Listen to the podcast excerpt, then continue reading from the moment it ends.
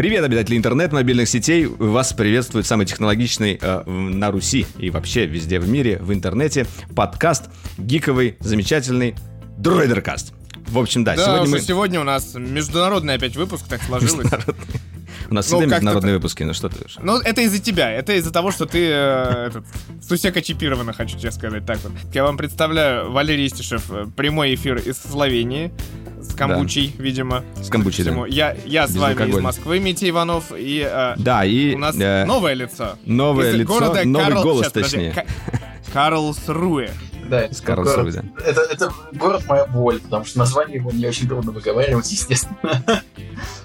Всем Да, привет. и я его постоянно забываю. Я несколько раз, мне кажется, спрашивал уже. Э, Так, да, давай представим все-таки тебя. Э, Глеб Янкевич, э, автор наш, нашего замечательного кана- э, на канале Дроидер нескольких роликов. Чтобы вы сразу вспомнили, о чем идет речь. Это квантовые компьютеры. Это вот серия про различные проекты Илона Маска. Ну, и еще много всего другого. В общем-то, в титрах указано, как говорится. А, Глеб, а, давай ты лучше сам представься, расскажи о себе. Он сам занимается у нас э, наукой, э, самый, наверное, умный из нас сейчас э, на данный момент. Поэтому мы даже приурочим к этому э, замечательную научную тему, название которой еще в работе. Да, Давай, ну, тебе слово. собственно, всем, всем привет, да, я, я- это очень интересно. Но на самом деле, на самом деле я аспирант в Германии, и я, то есть то, что тут называется модным словом PhD, а, то есть э, в европейской системе, то, что называется докторскую диссертацию здесь пытаюсь сделать, занимаюсь наноматериалами и нанотехнологиями, и, да, ну и параллельно с вами вот дружу, пишу всякое интересное.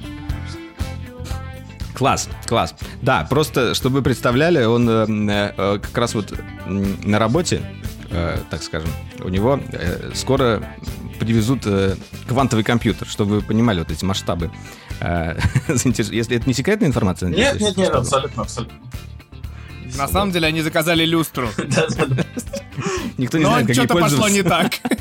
Я представляю, Очень, очень прикольно, на самом деле. Я сам буквально на днях узнал об этом, что они даже То есть они заказали систему охлаждения для него, а сам будут собирать... А сами кубиты вроде как сами собираемся производить прямо у него в институте. То есть там основная идея, как я понимаю, не в том, что они вычислениями какими-то планируют заниматься, а в том, чтобы отработать стабильность этих квантовых битов. То есть вот это... Ага. То есть, как бы вы будете участвовать в, э, в, э, в скорее такого в создании, да, э, Да, с- да, серийного да. производства вот этих кубитов. Именно так. Окей. Есть Окей, прикольно.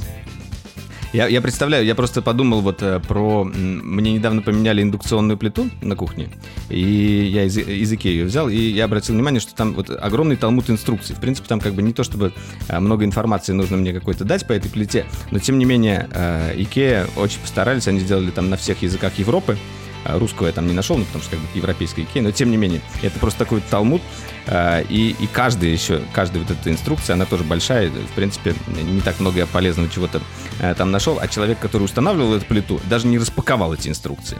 А Вот, и я э, к чему все это начал? Э, Какая инструкция идет к квантовому компьютеру? Вот, вот о чем я подумал. Это, кстати, это, кстати, меня тут всегда поражает, потому что инструкция к научному оборудованию, вообще даже не только к квантовому компьютеру, а вообще к научному оборудованию. Это, не знаю, десятки томов каких-то текстов, это тысячи страниц, это... а, и обычно они написаны, если честно, совсем для таких дурачков, то есть реально написано, вот вы берете вот конкретно вот этот рычажок, поворачиваете его на 30 градусов влево, не, не дай бог не на 40 там и так далее. А, но это действительно очень, очень интересно, потому что вот я работаю со всякими там магнитометрами, тоже, тоже такими промышленно выпускаемыми. Ну, то есть это такое научное оборудование, которое можно заказать у фирм. И на самом деле очень интересно, как это... э, что вот тебе надо что ты, ты лезешь туда, пытаешься найти, и зачастую тратишь часы, чтобы найти, как там, что-то запустить, что-то понять и так далее. Да, круто. Ладно, в общем, мы все-таки будем говорить не только о науке и о квантовых компьютерах. У нас есть несколько, точнее даже множество различных тем. э, И мы забыли совсем рас- рассказать об анонсе этих тем. Давай, Мить. Ну что, во-первых, э, новый сезон Рик и Морти стартовал и уже почти даже, можно сказать, закончился. Ну, то есть, типа, он уже в половину прошел, потому что 5 эпизодов, поэтому как бы кратко расскажем о том, что мы там увидели. Кое-кто не увидел, без спойлеров, не смотрел. Да, да, без спойлеров. Да. Сможете а, вы или нет. Обновленная, внезапно обновленная Nintendo Switch. А, значит, а, новые маленькие, но очень умные колоночки представили. Битва за суборбитальный космос, как я это называю, а, которая вот прям вот началась и, и, и возможно, скоро закончится. Да, даже, даже до того, как подкаст прям выйдет. А, вот, а, что еще? Хидео Кадзима делает игру для Xbox и, видимо, ПК. А, Samsung, судя по всему, проведет ивент 11 августа. Правда, я вот нормального подтверждения так нигде не увидел. Ну и что? И, и всякие фильмы, и, возможно, аниме от Валеры, пивко выпуск. И научная и тема. Да, какая-то научная тема непосредственно от э, нашего приглашенного гостя сегодня. Да. Мы, да. мы это, готовим конспекты. Да, когда, ручки, собственно, когда мне об, об этой теме э, Глеб поделился этой темой, вот такая-то интересная новость. Ну, я сразу же спросил, а что это значит? Он начал объяснять, я говорю, ладно, объяснишь во время подкаста. Поэтому я до сих пор не понимаю важности этого события, но я надеюсь, я пойму его э, в течение. Да, ну все, давай, начинаем.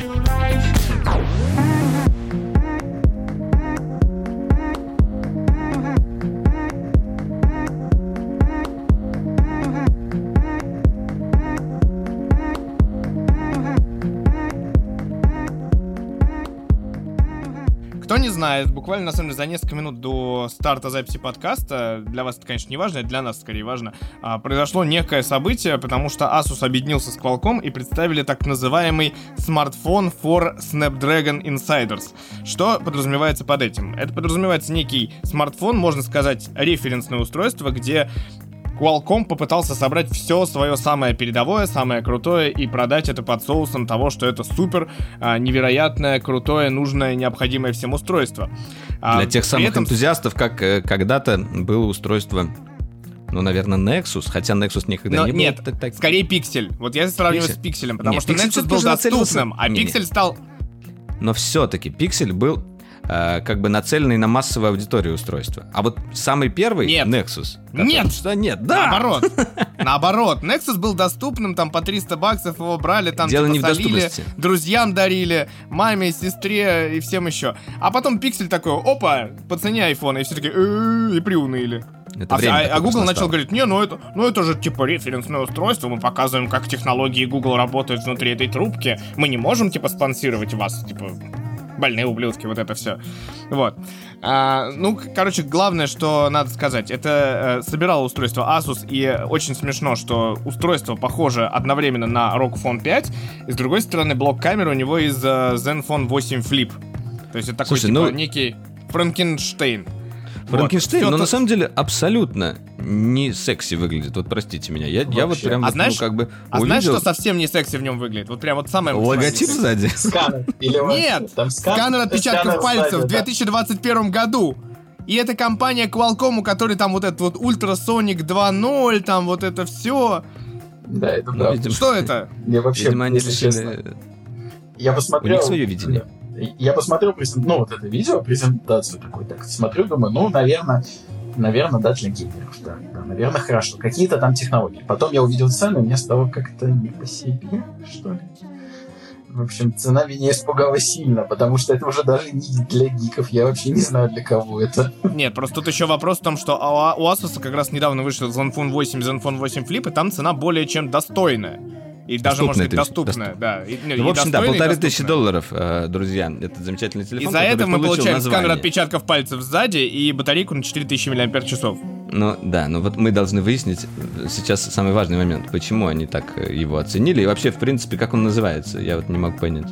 В смысле, смартфон for Snapdragon Insiders. Ну как-то дурацкое это, название. Это, это какое-то длинное название, да. Ну другого я не видел названия. А, вот, я... самое главное, наушники. Вот что меня удивило. Они вместе с, с, со смартфоном представили такие э, э, наушники. Вот, э, ну, не пох... понимаешь, я понимаю, как делают устройства, э, именно вот референсный дизайн, наверное, для энтузиастов. А наушники для кого? Я тебе хочешь отвечу просто? Это наушники Master Dynamic.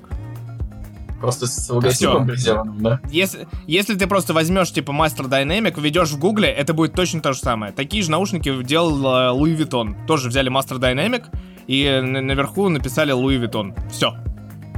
Хорошо, хорошо. Ладно. В общем, 888 Snapdragon внутри. Самый большой вопрос, который возникает здесь, э, будет ли он греться как печка, как вот на, на других смартфонах. У тебя только э, этот вопрос возникает? Вот серьезно. Ну да. То есть устройство, устройство, устройство выходит в августе. Есть еще, помимо всего прочего, 888 плюс.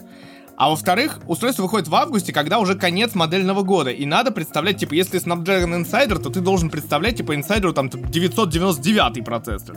Или 1111. Вот, но вот меня вот это смущает, потому что как бы тебе говорят, вот для инсайдеров, их там 1,6 миллиона в нашей программе, полторы тысячи долларов плати, получи ничего. 1,6 миллионов? Даже...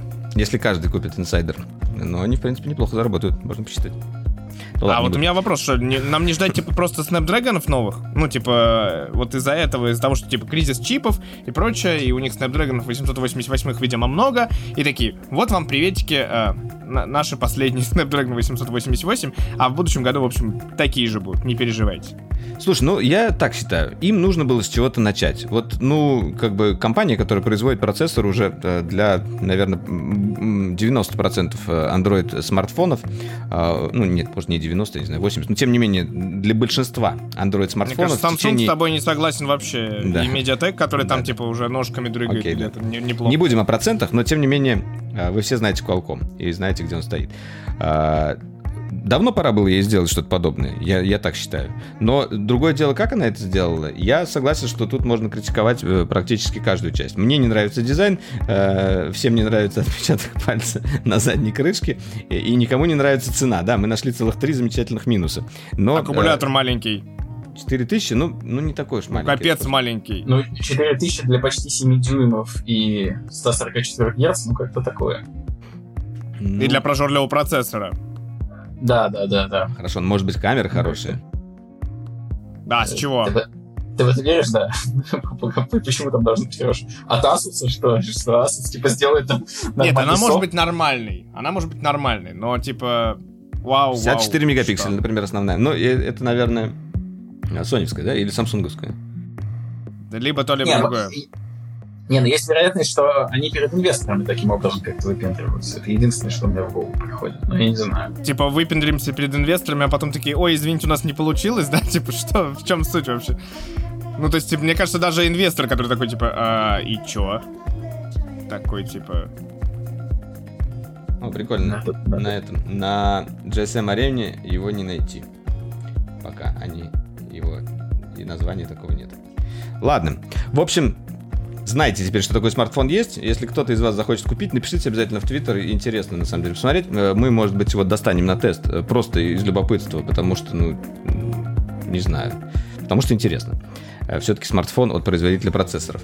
Вот. И, ну, давай, не, давайте немного поговорим о Рике Морти. Хотя я, как самый лузер, как самый, можно сказать, евангелист этого замечательного мультсериала изначально, не посмотрел, потому что я, как, как наивный человек, решил ждать, пока выйдет побольше. Хотя я подумал, что это было ошибкой большой. Э, я нахватаю сейчас спойлеров. Но тем не менее, как вам? Как вам сезон новый? Как вам новый заход? Ну, во-первых, насколько я понимаю, тут надо сказать, что 5 же эпизодов в сезон. Нам же сказали, что четвертый сезон будет, типа, всего 5, да? И, типа, это пятый сезон, типа... То есть я могу 5. дождаться, и это мне будет несложно. Ну, уже осталось два эпизода, получается. Ну, две недели, да, получается всего. А, нет, стоп. Нет, я вру. Четвертый был из 10, он же на две части был поделен, так что нет. Видимо, все-таки нас ждет нормальный полноценный сезон. А, правда, я вижу только, что 12 июля выходит четвертая серия, а дальше я не вижу ничего после этого. Так что хрен его знает. Вот, э, ну, что я могу сказать? Э, мы, в принципе, с Глебом перед записью перекинулись. Э, первая серия пятого эпизода, это, наверное, ой, пятого сезона, одно из лучших, что вообще, в принципе, могло произойти с Рик и Морти, как минимум после вот такого перезапуска. То есть в четвертом сезоне не так много запоминающихся серий, а тут прям сразу первая и прям хорошая. Прям действительно хорошая. Ну, в четвертом первая тоже была хорошая. Они всегда начинают, знаешь, так бодро, мне кажется. Ну да, но тут прям совсем, совсем все хорошо. И множество хитросплетений. Это все, в принципе, было в трейлере про то, что они там это по как это случайно потревожили сон этого морского бога. Это было все в, в трейлере. Вот. И, и то, что Морти такие сказал, типа, думаешь, что они умирают, что, типа, Джессика, я тебя люблю, давай пойдем на свидание. Вот, но там, на, на самом деле, в первой серии просто не знаю сколько, если все линии посчитать, там, наверное, десяток линий, и все очень крутые. Я не знаю, как они... Они это так круто все в 20 минут запихивают, это, конечно, потрясающе, потому что... Вот, кстати, да, чего, если честно, не, не заметил во второй серии. Вторая серия, вот мне как раз показалась Слаб... сильно слабее, чем первая. Да, вторая серия сильно слабее, я согласен полностью. К тому же она, типа, очень сильно запутывает мозги, и ты уже думаешь, когда это все закончится, и, типа, чем да, все это закончится. Да. И, как бы, и уже в порой даже с надеждой, когда же уже это все закончится, потому что, ну, уже хватит, перекрутили. А третья серия, которая уже вышла как раз в понедельник, она прям, ну, типа, нормальная. Она такая среднестатистическая серия Рика и Морти. Это классическая Рика и Морти, да. Да, со, своим, типа, такой. со своими смыслами, как раз с несколькими линиями, и оно, типа, типа, ну, окей, оно может существовать именно в этом виде и только так. Вот, затрагивает, опять же, важные экологические темы, что невероятно важно в наше время. Да. Правда, конечно, со, с подачи классического Рика и Морти. Там эти экологические темы очень интересно затрагивать, я так сказал. Троллятся экологические темы, отлично. Окей, окей, хорошо. Ну ладно. Не заинтересовали, да, тебя, Валер? Не ну, будешь Ну, как не заинтересовали? Я в любом случае буду... Я в любом случае буду смотреть, как я могу не смотреть. Э, у меня наклеек огромное количество. Я вообще недавно даже а, откопал плакат, который я купил по Рику и Морти. Сейчас его выпрямляю. Так что все нормально, я готов. Я тут с Амазона заказал себе сотку наклеек, и себе весь чемодан обклеил Риком и Морти. Поэтому нормально, я тоже нормально. теперь официально фанат. Это у нас в, э, в Э, в Крафтруме э, как раз девчонки придумали э, покупать наклейки и просто выкладывать их ну, на барной стойке. Клиенты заходят, берут. Вот там часто бывают из Рика и Морти. Я там много набрал, когда за пивком ходил. В общем, так. Да. Сейчас уже Валера не ходит за пивком. Очевидно. Пивко ко мне ходит, что ли? Я не знаю, ты так сказал, когда ходил за пивком. Ну, в смысле, в те моменты. В те моменты. В те моменты в те счастливые моменты жизни, да. Окей, так, ну ладно, в, давайте. В общем, да, другая... От на сам... От Рика и Морти к Nintendo Switch. Все-таки э, действительно многие ждали этого обновления. Точнее, так, может быть, не такого обновления все ждали, но многие тем не менее оно люди случилось. ждали этого фейла. Почему фейла? Смотри, мы все ждали, что э, Nintendo Switch выпустит э, новую консоль, скорее всего, с приставкой Pro, и там будет э, по одной из утечек стоять э, новый чип от э, Samsung, который будет с новой графикой от Qualcomm, э, нет, от AMD, и как бы будет все прекрасно, и повысится производительность и так далее. Это как бы основное, наверное, что ждали. И второй момент, который был большой проблем, проблемой на предыдущем свече, это экран. Экран должен был как-то очень сильно измениться, потому что вот этот блеклый, ужасный, еще с огромными рамками, он прям вот э, отталкивает от, от использования этого замечательного устройства. Но только одно из этого сбылось. Экран действительно поменяли. Теперь экран у нас 7 дюймов.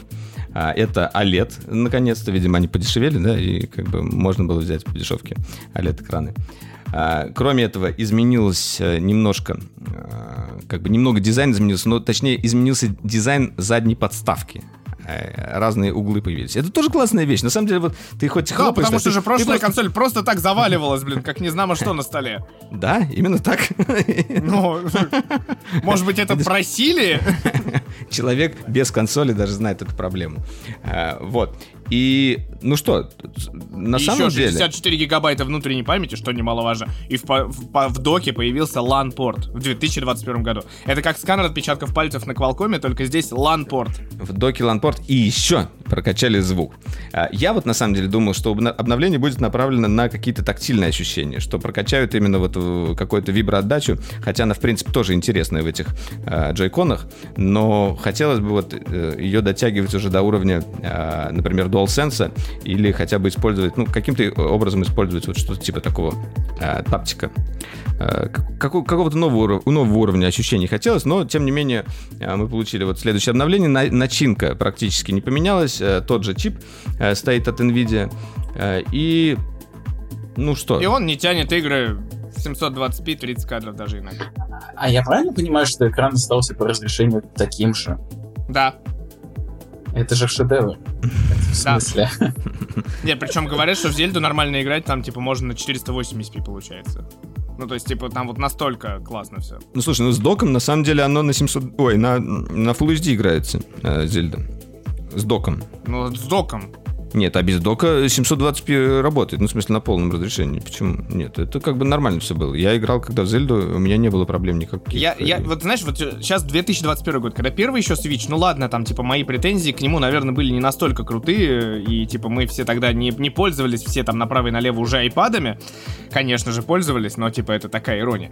А, Сейчас, 2021 год. У нас смартфоны, блин, с 5-дюймовыми, 6-дюймовыми экранами, 4К дисплеем. У тебя сейчас есть на тесте как раз. Забегая вперед. Да, я И Nintendo делает экран 720p. Она не делает экран 720p, она как бы оставляет тот же самый экран. Ну, потому что как она может изменить разрешение экрана, если она не поменяла э, как бы производительность? Чип-то не изменился. С какой стати она сейчас э, каким-то образом э, сделает так, чтобы поддерживалось ну, более высокое это... разрешение? Одно с другой Это тогда и приводит к, вопро- к вопросу, какого черта вы не меняете чип.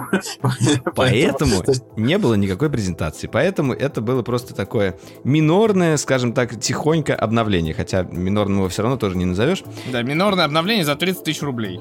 Короче, это такое обновление, которое вроде как э, тебя немножечко склоняет к мысли, что я бы поменял свой Switch, потому что экранчик получше. Но в то же время я, скорее всего, не буду менять свой Switch и буду ждать, что все-таки они разродятся чем-то чем посерьезнее. Э, цена. Какая цена? Вот я э, не нашел цены. 30 тысяч рублей. 349 долларов, э, которые по неофициальной информации, собственно, в твиттере российского Nintendo, там типа в комментариях была 30 тысяч 490 рублей. Ну, а текущий сколько стоит? Ну, по-моему, за двадцатку они сейчас идут. Ну окей. Ну, ну я, я не знаю, я последний раз, когда, когда я хотел купить себе Switch, он стоил 18-20 тысяч. Сейчас, ну, возможно, это, он это стоит было. как бы... Сейчас я даже гляну. Возможно, мне, ну, мне кажется, что это все-таки история про то, что людей, у которых нет свеча, и такие, о, вышел новый Switch с OLED-экраном. Вы же знаете, окей. вы знаете про эту статистику нинтендовскую, которая, типа, во время пандемии э, сложилась так, что они прям отчитывались, что у людей, типа, в домохозяйстве условном не по одному свечу, а, типа, во много, во много раз уже, типа, там, по два, по три свеча. Очень многих людей, типа, по второму свечу, там, чуть ли не 60, что ли, процентов человек, типа, покупают, покупают. Че бы третий не купить с OLED-экраном, да? Да! На туалете сидишь с OLED-экраном. Играешь в Зельду. Конечно. Или в Марио. Или в метро. Марио. Слушай, Три ну, игры. там же Ведьмак есть. Там же есть Ведьмак, между прочим. Вот, 23 тысячи рублей стоит Нет. Switch а сейчас. Прямо. Насчет того, сколько там игр, кстати, вот это зря. Игр там дофига, дофига, дофига и, и много. И э, игр хороших. Другое дело, э, то, что Не, ну, мы сейчас имеем действительно устройства более производительные, те, те же iPad, э, на которых уже там вот даже AAA, ну не AAA, какие 2, 2, 2A title, я не знаю, Division это какой title, 2А, 3А.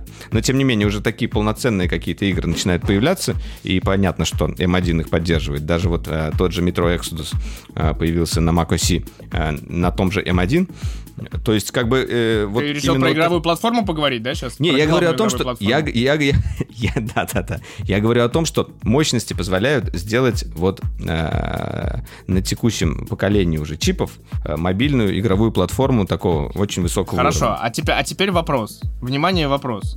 Ведьмак на Xbox с Next Gen патчем или на PS5 с Next Gen патчем против э, Nintendo Switch Ведьмак. Тот же, та же самая игра. Что ты выберешь? А если я буду находиться в самолете или в поезде, я выберу Switch. 100, 120 часов подряд. Ну, нет, сколько бы часов ни было.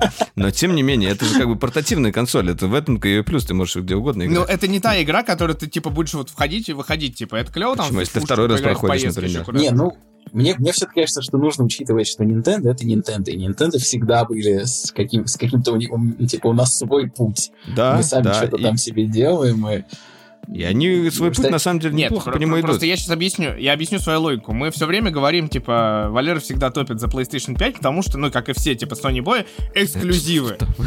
А у Xbox эксклюзивов нету. А у, а у Nintendo эксклюзивы есть. Это Зельда, это Марио и это, собственно, Metroid. Ну, не только, ты как бы... Да не, ну, на самом там очень много тайтлов японских, э, которых, ну... Да, да, да. Мы, мы в основном... Ну, основные как... игры, ну, нет, ну, просто вот к тому, что, типа, е... ну, они еще и стоят, кстати, как бы, как, как бы дороже, чем PS5 игры они стоят. Не, ну, вот, это, вот эта игра, которая, собственно, и была э, основным двигателем сейчас э, продаж э, свеча. Давай, назови ну, ее. Как она называется Давай. Я вылетел из головы. Давай. Ну, вы знаете, о чем я говорю. Я понятия не имею, если честно.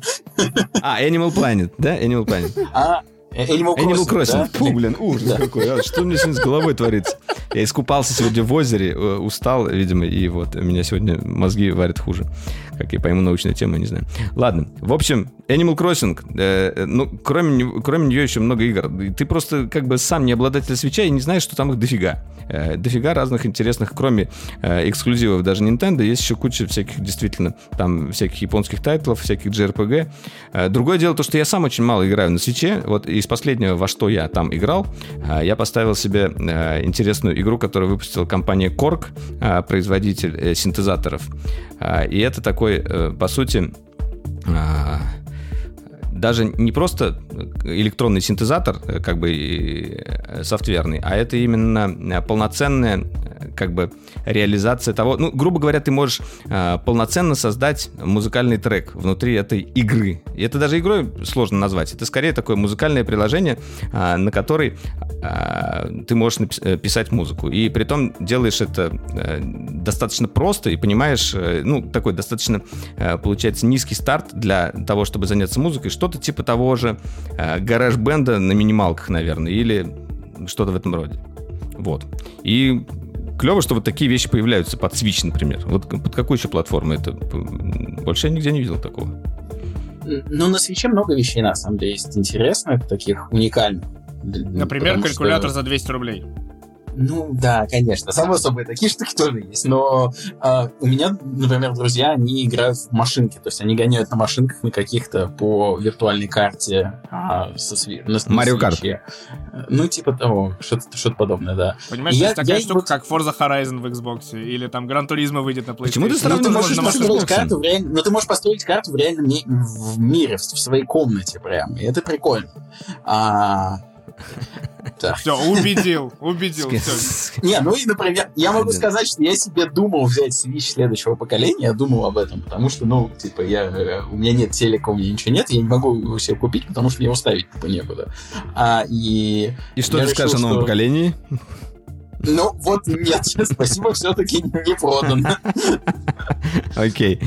Ну ладно, не получилось, не получилось продать у нас э, Switch. Э, вы сами решаете, что об этом думать. Э, на самом деле обновление неплохое, но, но да, недостаточно хорошее, скажем так. вот. Недостаточно хорошее, чтобы заставить бежать в магазин тем же успехом они могли представить новый цвет или типа новую кастомную версию. Как Просто ты не знаешь, какая боль там от экрана. Вот, а, это такая, ну, Я помню, боль. я играл, когда мне уже было больно. Да, ужасный экран. Я не знаю, как они смогли такой ужасный экран поставить в принципе, потому что даже на лайт-версии потом, которую они выпустили, и вроде бы на второй ревизии э, как раз э, основной версии уже экран был получше. У меня самая первая еще ревизия, и там как раз вот такой блеклый блок. Э, на солнце вообще, если вы там захотите поиграть на пляже, в, в тенечке вы ничего не увидите. Только, только без солнца, только желательно в помещении. Как-то так. В общем... С задернутыми шторами. А почему у нас тут Far Cry э, до сих пор в темах? Он, он разве еще Потому не... что мы его так не объ... Ну, мы его не это... Он качует из темы из выпуска в выпуск. Что мы с ним сейчас будем делать? Зачем? Ну, вот ты про него сказал. Говори еще. Может быть, тут кто-то закрался в, на, в наши документы и вписывает нам темы, о которых нам надо говорить. В общем, да, трейлер Far Cry показали очень давно. Вы знаете, что такая игра есть. Я не знаю. Э, э, я бы поиграл. Вот. Э, можешь рассказать вкратце, что, что там происходит? Или... Да, это, Я уже максимально испортил тему.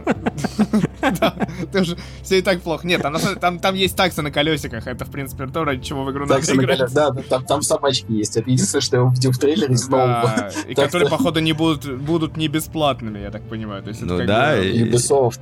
Классический Ubisoft. Условно бесплатная модель таксы на колесиках. И дискомет, конечно же, который этой Макарены это А, вот диско Макарена это, ну, то есть, типа, нам обещают такой крафт в духе, наверное, если вспомнить Dead Rising, э, когда там, типа, нам рассказывали, что вот можно там, типа, разные элементы компилировать и получать суперпушки, вот здесь точно такую же историю они замутили, то есть у тебя там музыкальный плеер, который, из которого ты делаешь пушку, которая реально играет Макарены, и это... Ты думаешь, ты сам это делаешь? Я, я подумал, что это уже предустановленные просто пушки находишь. Но если ты сам это собираешь, это вообще, конечно, Нет, там любопытно. как бы крафтинг, там именно система крафтинга идея mm. в этом некая есть, существует. Да. И, и главное, наверное, главное, о чем они говорят ближе к концу ролика, это джетпаки. То есть, точнее, даже не только джетпаки, а просто различные там рюкзаки с гаджетами. А, можно прыгать, летать и еще какие-то штуки делать. И э, ракеты запускать, как этот, как Мандалорец э, практически. В общем, да, Far Cry 6 мы все-таки обсудили. Э, другая игра, о которой я хотел поговорить, это Ratchet Clank, которая вышла под PlayStation 5, и я ее установил, но еще не поиграл. И вот так получилось, что я ничего об этом сейчас вам не расскажу. Просто а действительно... зачем ты объявляешь тогда? Зачем я объявляю? Ну, потому что я в следующем выпуске, может, расскажу, а люди, людям, может быть, будет интересно послушать. А, потому что сейчас пока мне нечем поделиться, я что-то вот как-то давно вообще консоль не включал, ни ту, ни другую. Да, да, а еще Валера до сих пор не прошел Ведьмака. Ты в каждом выпуске это будешь продолжа, Продолжаем хро- хроники прохождения а, Ведьмака от Валеры. Это, кстати, отличный переход. Да, Ведьмака, я, я начинаю скоро нового нового Ведьмака, который поселится в нашем э, замечательном мире. Э, я, на самом деле, недавно э, с как, какого-то перепуга заново подсел на Pokemon Go. И у меня там в коллекции я в свое время поймал Пикачу, например. Я сделал его своим пэтом, который бегает вокруг меня. Его надо кормить. Я уже скормил ему всю свою еду, которая у меня была. Теперь не знаю, что с ним делать. Но, тем не менее, этого Пикачу еще можно с помощью AR располагать у себя где-то в комнате, э, и он делает там какие-то смешные фокусы, а, и очень прикольно это выглядит. Ну, вот. В общем, э, я хотел сказать э, про Pokemon Go исключительно из-за того, что компания CD Projekt Red анонсировала выпуск AR-игры по вселенной Ведьмак со своей новой, по сути, Э, компании, которая внутри нее, разработчик мобильных игр. Как она там называется у нас? Ты такие вопросы любишь задавать, такие неожиданные просто. Как называется компания? Это такая викторина, да, у нас э, появляется? Викторина, да. Насколько вы, вы начитаны, да? Э, Сейка, как-то так она называется. Да, Спокко. В общем, да, компания Спокко. Но, в принципе, если даже вам это ничего не говорит, тем не менее, мы хотели поговорить именно о самой игре. Я вот сейчас жду как раз бетку а, и надеюсь успею ее а до бетка на айфоне тебе ты ждешь, да, как раз?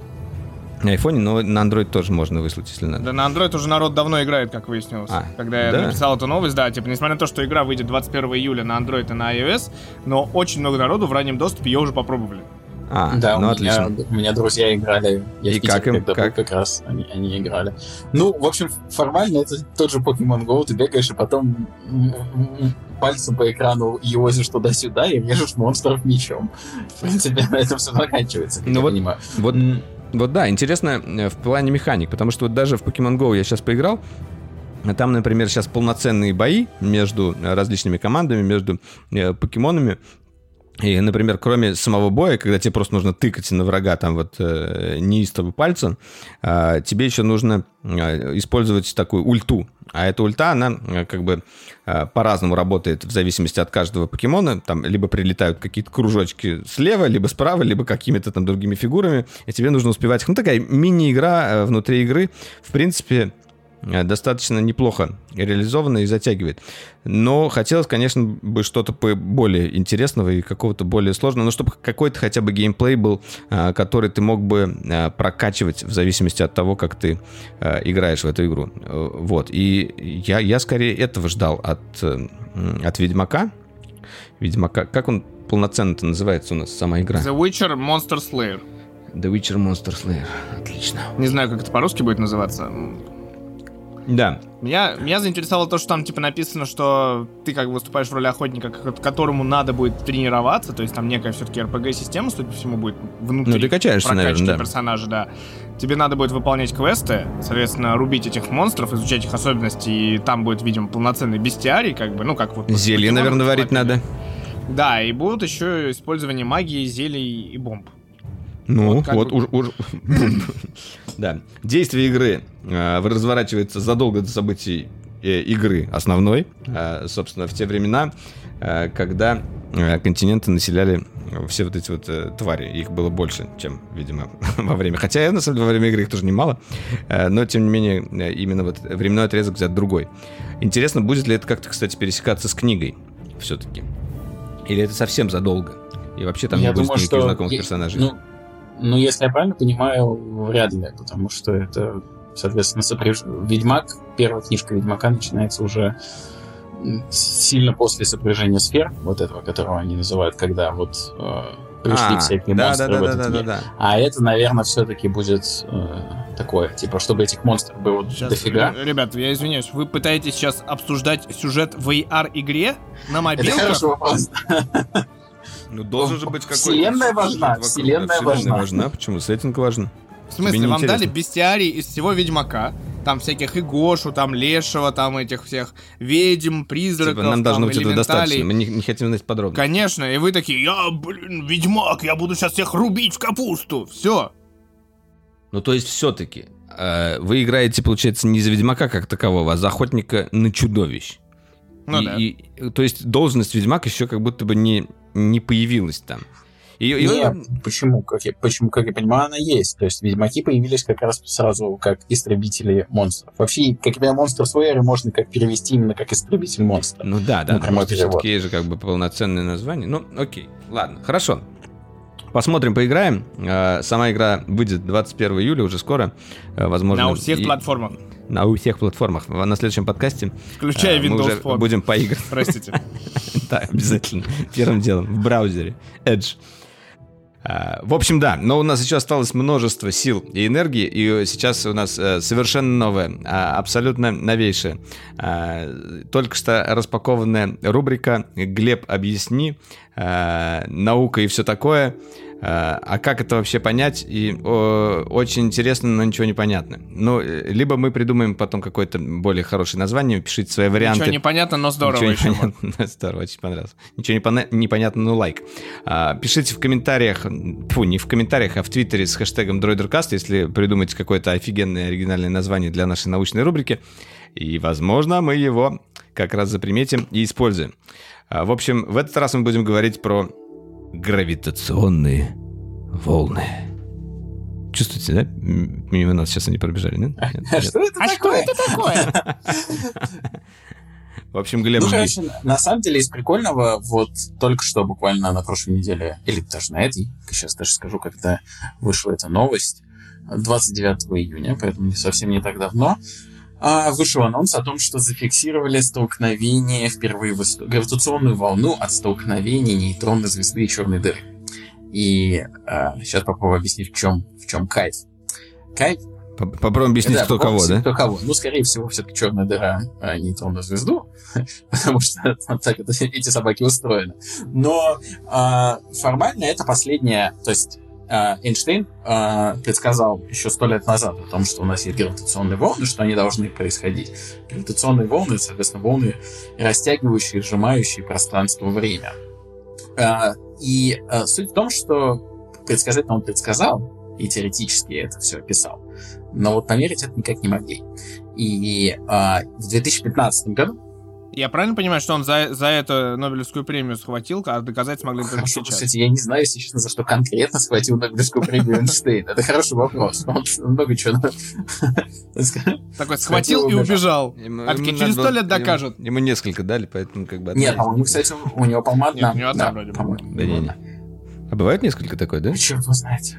Uh, у Кюри, по-моему, было две, мне, мне если не изменяет память. Либо, либо, да, либо один случай. Либо, ну, в, нет, подожди, у Кюри есть муж Нобелевский лауреат, а есть жена Нобелевский лауреат. Нет, я имею в виду Марию Складовскую. Не помню. Надо посмотреть, можешь пока посмотреть. Короче, да, история, история про то, что формально э, есть всего два типа объектов в нашей Вселенной, которые могут э, от своих столкновений так сильно колебать пространство времени, что это как-то мы можем ощутить. И это черная дыра и нейтронные звезды. То есть это самые-самые а я стоп, стоп, я, я сейчас буду перебивать очень много. Это получается, что это там я твой нейтронный звезда Это шатал? еще как шатал. Там такое шатал, что там, там вокруг все так шатается и, раз, и вообще. Там безумная энергия на самом деле. А до нас доносятся а отголоски, которые вообще, нас да. немножко... Да, да, но по времени и пространству расплющивают. Да, до, до нас доносится вообще самый низер, и, в общем, только что зафиксировали последний из трех возможных вариантов. Соответственно, у нас есть когда черная дыра с черной дырой, нейтронная звезда с нейтронной звездой, нейтронная звезда с черной дырой. И вот последние зафиксировали как раз только что, это вот нейтронная звезда с черной дырой, это прикольно, потому что теперь вся теория Эйнштейна так или иначе вот о гравитационных волнах официально подтверждена, как я понимаю, и э, И как это зафиксировали, собственно говоря? Самое прикольное, ну, мне лично в этом все больше всего нравится, сама технология, как это все фиксируется, потому что они использовали для этого детекторы, а, интерференционные детекторы, так называемые гравитационных волн. И а, конкретно вот тот, что был в 2015-м, зафиксировали два детектора в Соединенных Штатах, а вот... Если бы ты сказал, что они зафиксировали это с помощью айфона, я бы, конечно... Это, кстати... Удивился меньше, наверное. Есть один... Было бы прикольно, если бы технологии настолько развились, но пока что до этого, в общем, далековато, конечно. Но сделано это было следующим образом. То есть есть а, детектор, две штуки, ну, допустим, если, например, тех, что в Соединенных Штатах, два огромных детектора, а, это как под углом 90 градусов есть два огромных а, таких плеча по длине каждой, э, каждой длиной по 4 километра. И в, в каждой из этих плеч, грубо говоря, а, запускается по лазерному лучу. И эти лазерные лучи а, специально подобраны. Ну, то есть там есть специальное устройство, которое делает так, что этот луч двоится, и он, и он абсолютно одинаковый. То есть в обе стороны запускается абсолютно одинаковый лазерный луч, отражается от концов э, этих э, плеч, грубо говоря, 4 километров, возвращается обратно. И если гравитационная волна в этот момент не проходит через Землю, то этот свет так подобран, что э, он сам себя исключает. То есть ничего нет, никакого свечения нет. То есть он сам себя, э, ну, грубо говоря, компенсирует.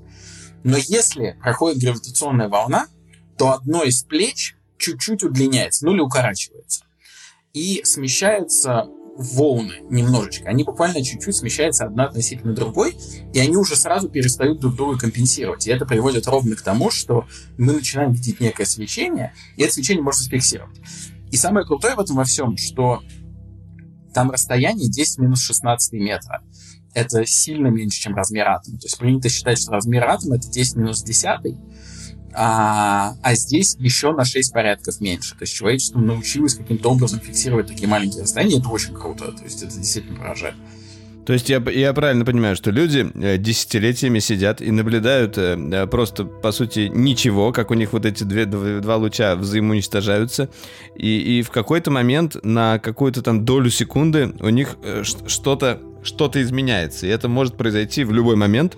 А, вот, э, допустим, через 5 лет от этого момента или через 10 и Ну, так далее. формально, да. Но, естественно, все-таки не так. То есть работа, которая там ведется, она ведется постоянно, она ведется над улучшением какого-то качества, разрешения и, и каких-то э, чувствительности детекторов. Это постоянная работа. Вот это то, что с Большим адронным коллайдером тоже постоянно делают, когда они увеличивают чувствительность этих детекторов, увеличивают скорость и энергии там, и так далее. Здесь примерно то же самое как постоянно делают. А, вообще очень круто, например, что, а, как я понимаю, весь этот лазерный луч, который летит, он летит через вакуум, и они сделали вот эти огромные длинные плечи все под вакуумом. И это на самом деле, то есть мне как человеку, который работает с вакуумом, это отдельно интересно, каким образом они достигают огромных значений. Ну, в смысле, очень низкого вакуума. У нас фан э, фанатов вакуума еще, мне кажется, не было в подкасте, да? Ну, как минимум. Фанатов вакуума. Они, наверное... А, а как ты фанатеешь от вакуума? Слушай, такой, типа, типа, вот, вот так. Сжимаешь воздух, и потом да, так... Да, да. И такой, да. На, на, Это же вакуум. на, самом деле э, фанатение от вакуума, оно очень прикольно, потому что э, иногда э, ты приходишь такой к установке своей на работе, такой смотришь, и там такой, и там вакуум чуть пониже стал, ты такой, ой, как хорошо. Ну, Можно проверить, что... И ты такой, ты в пакетик курочку, и туда... Да, да, да, да, да. Это как выходишь на улицу, ой, как попрохладнее стало хорошо, а ты так приходишь на работу, ой, вакуум у меня пониже стал. Вот, вот, вот. Ой, кислорода нет. Ой, как Так, хорошо. ну а вот и лазерные лучи. Э, все-таки, раз такое незначительное изменение происходит, э, то, может, наверное, какие-то внешние факторы, там, э, птицы, самолеты, э, насекомые, э, туман, э, дождь, я не знаю, что угодно повлиять на всю эту историю. И вот это вот... э, э, ну, в общем, может что-то отклониться, и появится то же самое э, на экране, и подумать, что гравитационная волна, а на самом деле нифига. Ну, Нет? это вообще абсолютно нормальный кейс. Проблема в том, что эти детекторы, поэтому этих детекторов два, а вообще на самом деле три. Третий находится в Италии. А, И эти детекторы, они расположены ну, минимум в трех тысячах километрах друг от друга. Поэтому даже если рядом с одним детектором упадет бомба, да, он, конечно, это все зафиксирует, но второй нет. второй ничего не почувствует. И, скорее всего, просто не будет никаких... Ну, то есть так, чтобы оба детектора зафиксировали все одновременно, но это что-то должно, не знаю, какое-нибудь я, ядерное испытание какое-нибудь произойти, а человечество об этом тогда как-нибудь уже узнает, что где-нибудь какая-нибудь ядерная бомба долбанула. По... А в Италии где находится? А, о, около Пизы, если мне память не изменяет. Около Пизы есть Пизе. детектор. Ну, то она наклон, да. наклонена как раз под углом. Пизи. Показывает, куда, куда на гравитационные волны распространяются. Короче, прикольно. А, у меня другой вопрос. Правильно ли я понимаю, что э, человечество, а, а именно э, пару американцев, ну типа Америка, еще немножечко итальянцы, э, легальным образом построили на 4 километра огромные лазерные пушки и грозят инопланетянам истреблением? А, а, а то, что у тебя в Швейцарии и на границе с Францией построен огромный круг, который типа маленькие черные дыры. Ладно, это не так, но, но вроде как. Это и есть маленькая черная дыра. Я смотрел одно кино, где там было, типа, из серии 7 теорий, когда, как, каким образом человечество умрет. И, типа, ЦЕРН как раз представлялся именно таким образом, что, типа, есть такая штука, адронный коллайдер, она как бы очень мирная, но если она бахнет... То всем покажется не сладко. То Земля засосет сама себя внутрь. Да, и во время... На самом деле, конечно, все, это все не так, но это все в общем, да, они, они, они, они планируют, чтобы ты понимал, они планируют еще и в космос запустить э, три спутника, и называется это, по-моему, проект Лиза, и это какие-то там чем, через, через 10 лет, 34 год какой-то, они планируют запустить туда три спутника, которые будут летать на расстоянии 2,5, по-моему, или там то ли 2, то ли 2,5 миллиона километров друг от друга. И точно так же тоже для детектирования гравитационных волн. И это, типа, повышает точность, это, ну, в смысле, чувствительность самих сенсоров. То есть мы можем то есть и уже все. не только черные дыры смогут сталкиваться или звезды с дырами, а еще и э, просто планеты между собой. Могут. Хороший вопрос. Нет, я, я, не, я, сомневаюсь, я сомневаюсь, что при столкновении каких-то менее массивных такой космический бильярд. Ну, да, я, я так понял, что это такое гравитационная волна. Просто э, что я понял из рассказа уже, я второй раз это слушаю, но все равно узнаю что-то новое. Э, то есть, по сути, это такой отголосок Э, какого-то здоровенного взрыва или какой-то реакции, но чаще всего в главной роли участвует черная дыра хотя бы одна, э, и вот этот отголосок, он летит очень далеко и на все так или иначе как-то влияет, искривляя пространство и время. До нас долетают самые какие-то маленькие э, петюлечки, которые там нас не особо сильно изменяют, вроде, ну, вы как себя чувствуете? После гравитационной волны. Я просто представляю, ты такой, Валера, выходишь на улицу, такой, выходишь, такой, что-то, знаешь, такой на секунду задумался, такой, о, черные дыры. Хорошо. Да. И, и такой, хорошо, и пошел дальше, да. У тебя там атомы там немножко хоп, там что-то во времени и пространстве там схлопнулись, сжужились как-то чуть-чуть. Ты такой, да, она самая моя любимая. А человек, на самом деле, как как из пипеточки такой капельку воды такой в лужу такой, чтобы там вот эти разводы и как бы Слушай, вот а вот мы, чувств, мы чувствуем это вот как бы вообще никак не чувствуем, да? А вот если взять насекомое, оно еще меньше это чувствует? Или наоборот, оно еще сильнее это ощущает? Никто, если говорить просто, никто не чувствует никак. Потому что... А если слон? Неважно. Я тебе даже больше... А если наш, какой-нибудь огромный слон размером наш, с Землю был? Наша, наша система не чувствует это никак. И атомы наши вообще практически не чувствуют. И, и, и, ты понимаешь, но об этом, об этом сня, снимет свой следующий фильм Кристофер Нолан. Там будут исследованы понятия гравитационных волн, сингулярности. Сингулярность он уже изучал. Столкновение черных... он уже изучал. Да, ну да, ну дальше пойдет. Но я к тому и напоминаю, да, что это очень похоже на то, что было. А, на самом деле, а, Вопрос у меня какой-то был, я хотел что-то прервать. А, э, я хотел добавить, да, все-таки я посмотрел, погуглил. Мария Складовская-Кюри действительно получила две Нобелевские премии, одну по химии, другую по физике, и стала первым человеком, кто это сделал. Возможно, после этого еще кто-то. Угу, Окей, так, э, что это нам дает? Это открытие вообще. Ну, я, я так понимаю, ты так восторженно об этом рассказываешь, но нам до конца непонятно, а, в чем, чем это хорошо для науки в целом вообще. И как может это как-то сдвинет науку или не сдвинет, или вообще все, все это как бы... Ну, слушай, на, на самом деле, в принципе, такие фундаментальные открытия, как таковые, а, они с точки зрения повседневной жизни человека вообще ни на что не влияют, конечно же. Но путь к этим открытиям... Но лет через сто? Нет, на самом деле, путь путь к этим открытиям самое крутое. То есть как люди разрабатывают такие детекторы, как вот эта гениальная научная инженерная мысль работает, чтобы построить такие чувствительные сенсоры, такие, такие сложные вакуумные системы, такие э, сложные программы, которые это все фиксируют. Все это так или иначе там через несколько лет транслируется на наши повседневные технологии, которыми мы пользуемся. То есть по хорошим примером, вот на самом деле это программа Shuttle, и то, что если бы не было программы Shuttle, у нас бы не было чертовой кучи различных технологий. Кстати, в частности, по-моему, ВД-40, вот знаменитая смазка ВД-40, была придумана в НАСА там для чего? Слушай, ну там да, на самом деле космос, космос дофига очень всего. много. Там типа те же липучки, Космос? как мы Подожди, знаем. про WD-40 хочу поподробнее А, услышать. вакуумные- Но Помо- я пользовался этой По-моему, вонючей по-моему, ну, WD-40 все пользовались. Это одна из Да, все самых пользовались. таких классических мемных штук по поводу того, Митя сейчас синий, смотрит, как будто не пользовался. синяя изолента и ВД-40. ВД-40, я знаю, На- что такое. Я не, я не знаю, Я я, знаю, не помню, для такое, не чего она была, но ходила легенда о том, что ВД, ВДшку придумали как раз а, для каких-то космических там вещей. Там много всего, там тефлоновое Да, покрытие, э, кроссовки, по сути, как э, вулканизация вообще, как процесс, а, липучки, безусловно, это все космические, так, ну, типа, связанные с космосом Ну и так, и так далее. На самом деле такого миллион. Это не только про космос. Все, все, все так или иначе технологии в конце концов выходят из фундаментальных исследований.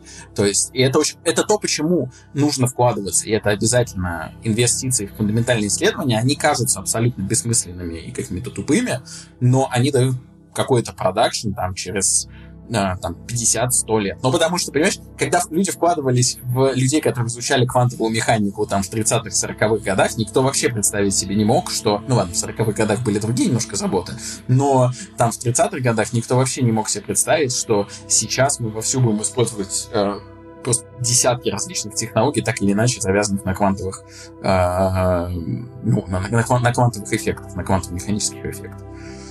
Ну, это, это Например? Не, ну, Например? Эм, Ну, ну, вообще можно даже взять э, МРТ, то же самое, это самый банальный пример МРТ, используют сверхпроводящие магниты а, и так, так называемый а, ядерный магнитный резонанс. Это там... Кстати, это очень крутая тема, можно не подумать как-то. а, запилить. Я что-то сейчас подумал, это, это может быть, кстати, очень интересно.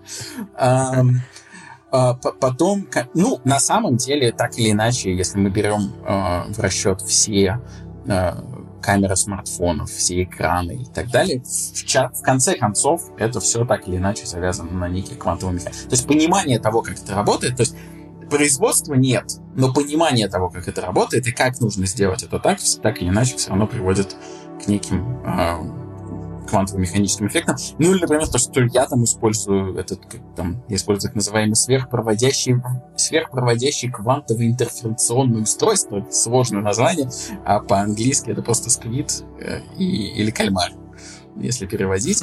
Вот, короче, да, Squid э, это, это такая штука, которая, опять же, основана на неких квантовых эффектах по измерению маг- сверхчувствительному изме- измерению магнитных свойств веществ. Ну, это ладно, я уже в детали ухожу, это не очень, так или иначе, интересно, но... э, Тебя за это расстреляют, потому что э, разгласил. Не, это вообще не секретная информация. ну, в общем, да. Или те же Только квантовые, очевидно было. квантовые компьютеры. Ну, с точки зрения, хорошо, с точки зрения рациональной а, вещи, типа, сейчас ты рассказываешь нам про фундаментальное исследование, которое родилось из того, что как бы э, нужно доказать теорию человека, который как бы, ну, вроде как гений, и который сделал открытие некое, вернее, описал возможность того, что это существует сто лет назад, и вот а, куча людей сто лет ковырялась, чтобы сделать вот эту всю историю, и если бы а, не доказали, как бы, ну, грустно было бы, наверное. Ну, грустно это недостаточно, но как бы я так понимаю, что да, именно вот э, я тебе отвечу на этот вопрос, потому что я понял ответ.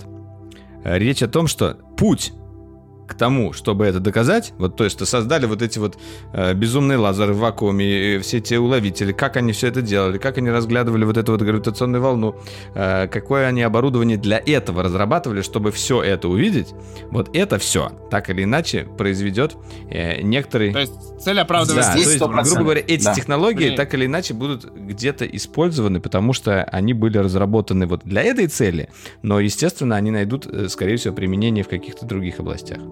Так, правильно, да? Ну да, да, да, это само. То есть меня больше всего в этом ну, просто если ты спросишь каких-нибудь теоретиков, им глубоко наплевать на то, каким образом это все построено, они будут говорить, о, гравитационные волны, это так круто, так круто. Это действительно круто. Но мне, как чуваку, который завязан на каких-то более-менее таких технологиях, мне как гораздо прикольнее физически, как это было сделано и как это. То есть тебя круто. гравитационные волны не волнуют? Ну, волнует, ну, то есть если подумать о том, что где-то столкнулось две нейтронных звезды, и они колышут Даже две нейтронных звезды тоже, тоже будут волны? Две нейтронных? Да, две нейтрона, если просто две столкнутся, тоже может быть. А, то есть а я неправильно сказал, очень... что черная дыра главный герой. А, а нет. В, ну, скорее всего, когда две звезды столкнутся, черная дыра появится в итоге, да? Валер, черная Ой, дыра, главный сложно. герой это Марвел. Там, там сложно, там, там в зависимости от того, какая масса будет финальная там, и так далее. Там сильно не просто, как это несколько нейтронов сталкивается. Не факт, что появится черная дыра. Ну, это я говорю, ладно, это уже на самом деле немножечко не ко мне, это уже более а знаете, где точно образуется черная дыра? Так, пошленькую шуточку давай. В суборбитальном пространстве. Переходим, переходим. Переходим. Да, вот наш э, как бы космос, который близкий э, к нам и, и, и уже понятный, скажем так, обычные работяги американские, э, просто, ну, те самые рабочие крестьяне. В смысле, там один британец? Реднеки. Почти реднеки, Один британец. Все они летят в космос. Но не сказать, что в далекий космос. Э, как выяснилось, э, у нас летят сразу два, два различных. Э, расскажи лучше, ты, ты хорошо рассказал про то, кто там летит, куда летит и как. Смотрите, рассказываю. Значит, э, есть э, такая история освоения условно-суборбитального пространства. На самом деле такой э, простой и доступный относительно 200 тысяч долларов, если у вас есть. Если свинья-копилка таких реальных нормальных размеров. 200 тысяч долларов, и вы уже это, космический турист, который летит в суборбитальное пространство двумя пока что способами. Это Blue Origin New Shepard от компании, которая владеет является главой Джефф Безос. Или другой способ, это Virgin Galactic э, и Unity 22. А тут у нас такая, типа, битва за суборбитальное пространство случилась безумная, потому что кто знает, и мы об этом в прошлый раз говорили, что а, Blue Origin летит 20 июля, летит в составе Марк Безос, Джефф Безос и э, чувак, который купил на благотворительном аукционе место за 28 миллионов долларов. А с другой стороны, приходит такой Ричард Брэнсон и говорит, я тут буду астронавт номер 001, я буду отвечать за пользовательский опыт, и я лечу на своем Unity 22 в составе 6 человек, которые Virgin Galactic, то же самое. Они запускаются с такого специального самолета, такой прыжок в стратосферу осуществляют некий, залетают в космос, и на самом деле там, я не знаю, сколько полет будет, полтора да часа длится, но там не очень далеко, ну то есть они типа испытывают на себе невесомость, кайф, хей-хей. И на самом деле эта вся история больше про а, американские горки доп- дополнительные с тем, что это, это как сказать, а, ну, типа как Конкорд. Б- быстрая доставка человека в другую точку планеты, наверное, так. Почему, почему э, инстаграм-блогера не взяли? Или тиктокера с собой? Вообще, вот бы он там наснимал. Вообще, конечно, главное в этом во всем, я думаю, что это вид из окна. То есть при всем, э, мне, мне все-таки кажется, что основная суть... Я даже не уверен, что они испытают так или иначе эту невесомость. Может быть, испытают, И конечно, снится но... нам не ну, да. от космодрома. Вот, но там, но там есть очень, очень замечательная история внутри, потому что... Э, э, на Blue Origin полетит э, женщина, которая 82 года, которая имеет шанс стать самым э, пожилым человеком в космосе, таким образом, и которая 6 десятилетий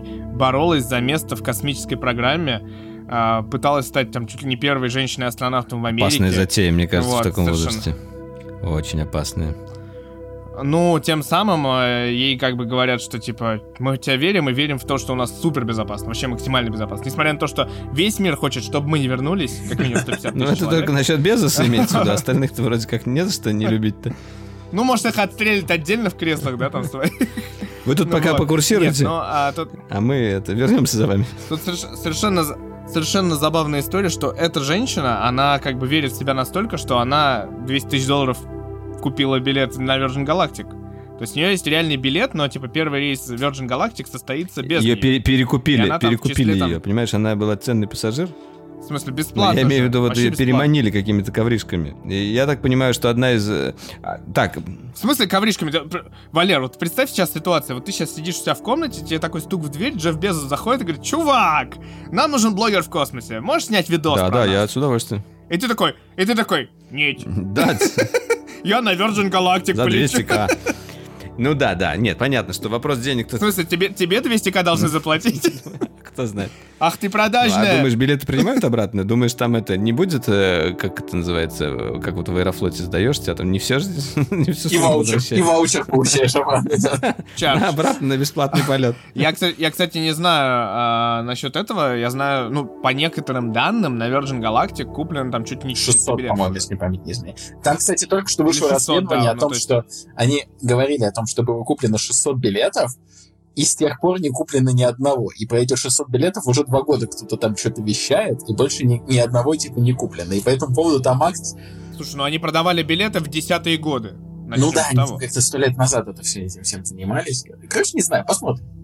То есть бабушке тогда было 72 годика, а сейчас 82. Да. Неплохо.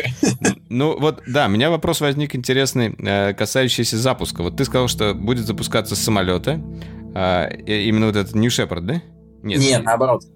Да, Unity. Unity. Unity, Unity 22. А New Shepard будет с Земли, как Короче, нет, у них, у них на самом деле принципиально отличие, у них принципиально разные методы запуска, и это на самом деле очень прикольно, это очень интересно, потому что Virgin запускает, Virgin собаку съели на запусках в самолетах, то есть у них есть э, ком- под ком- Во-первых, у них была она авиакомпания. есть, она летает, она Начнем летает, по-моему.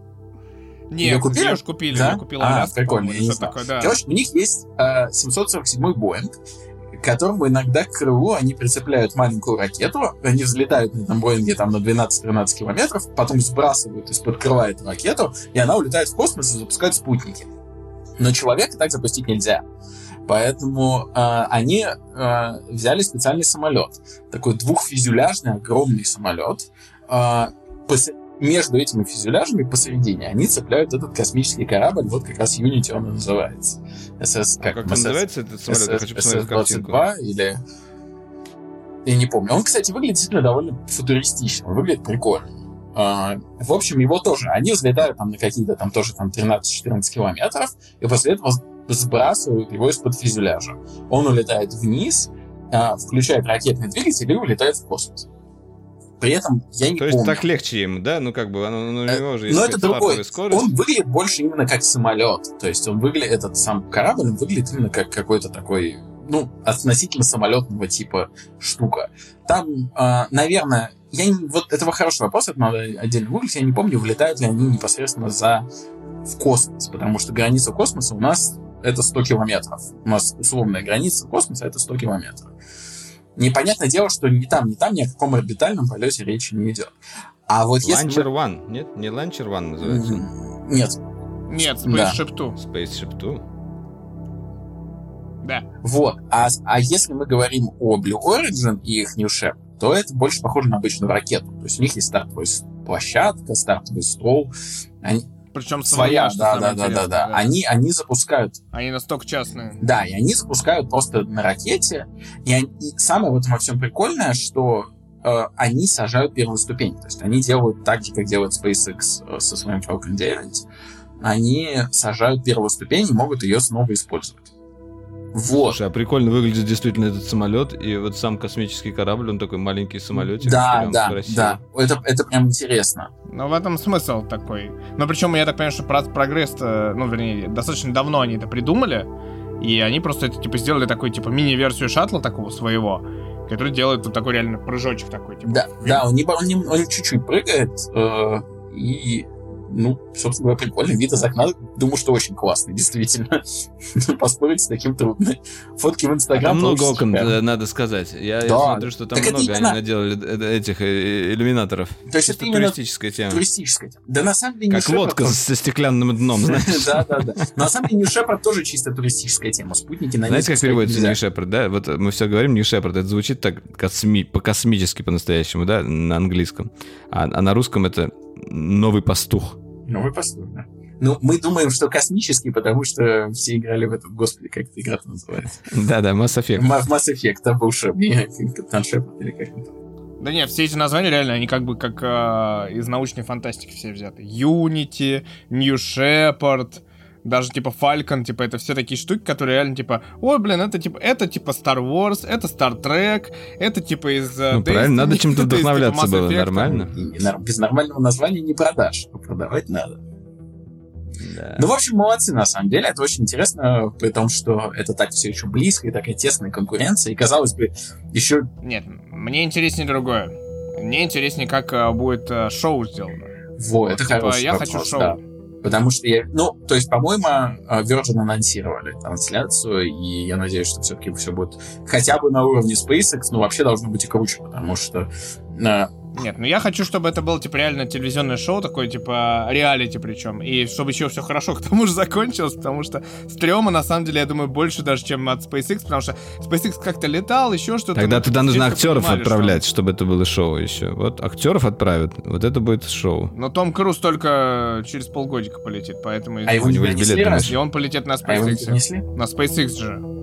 На SpaceX он полетит же, ну должен. Ну на МКС же снимать фильм.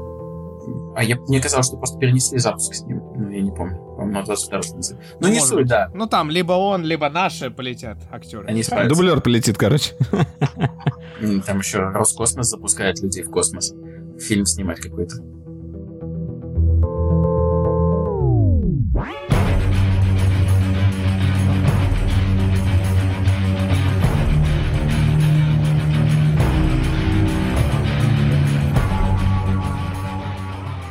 Следующая новость одной строкой.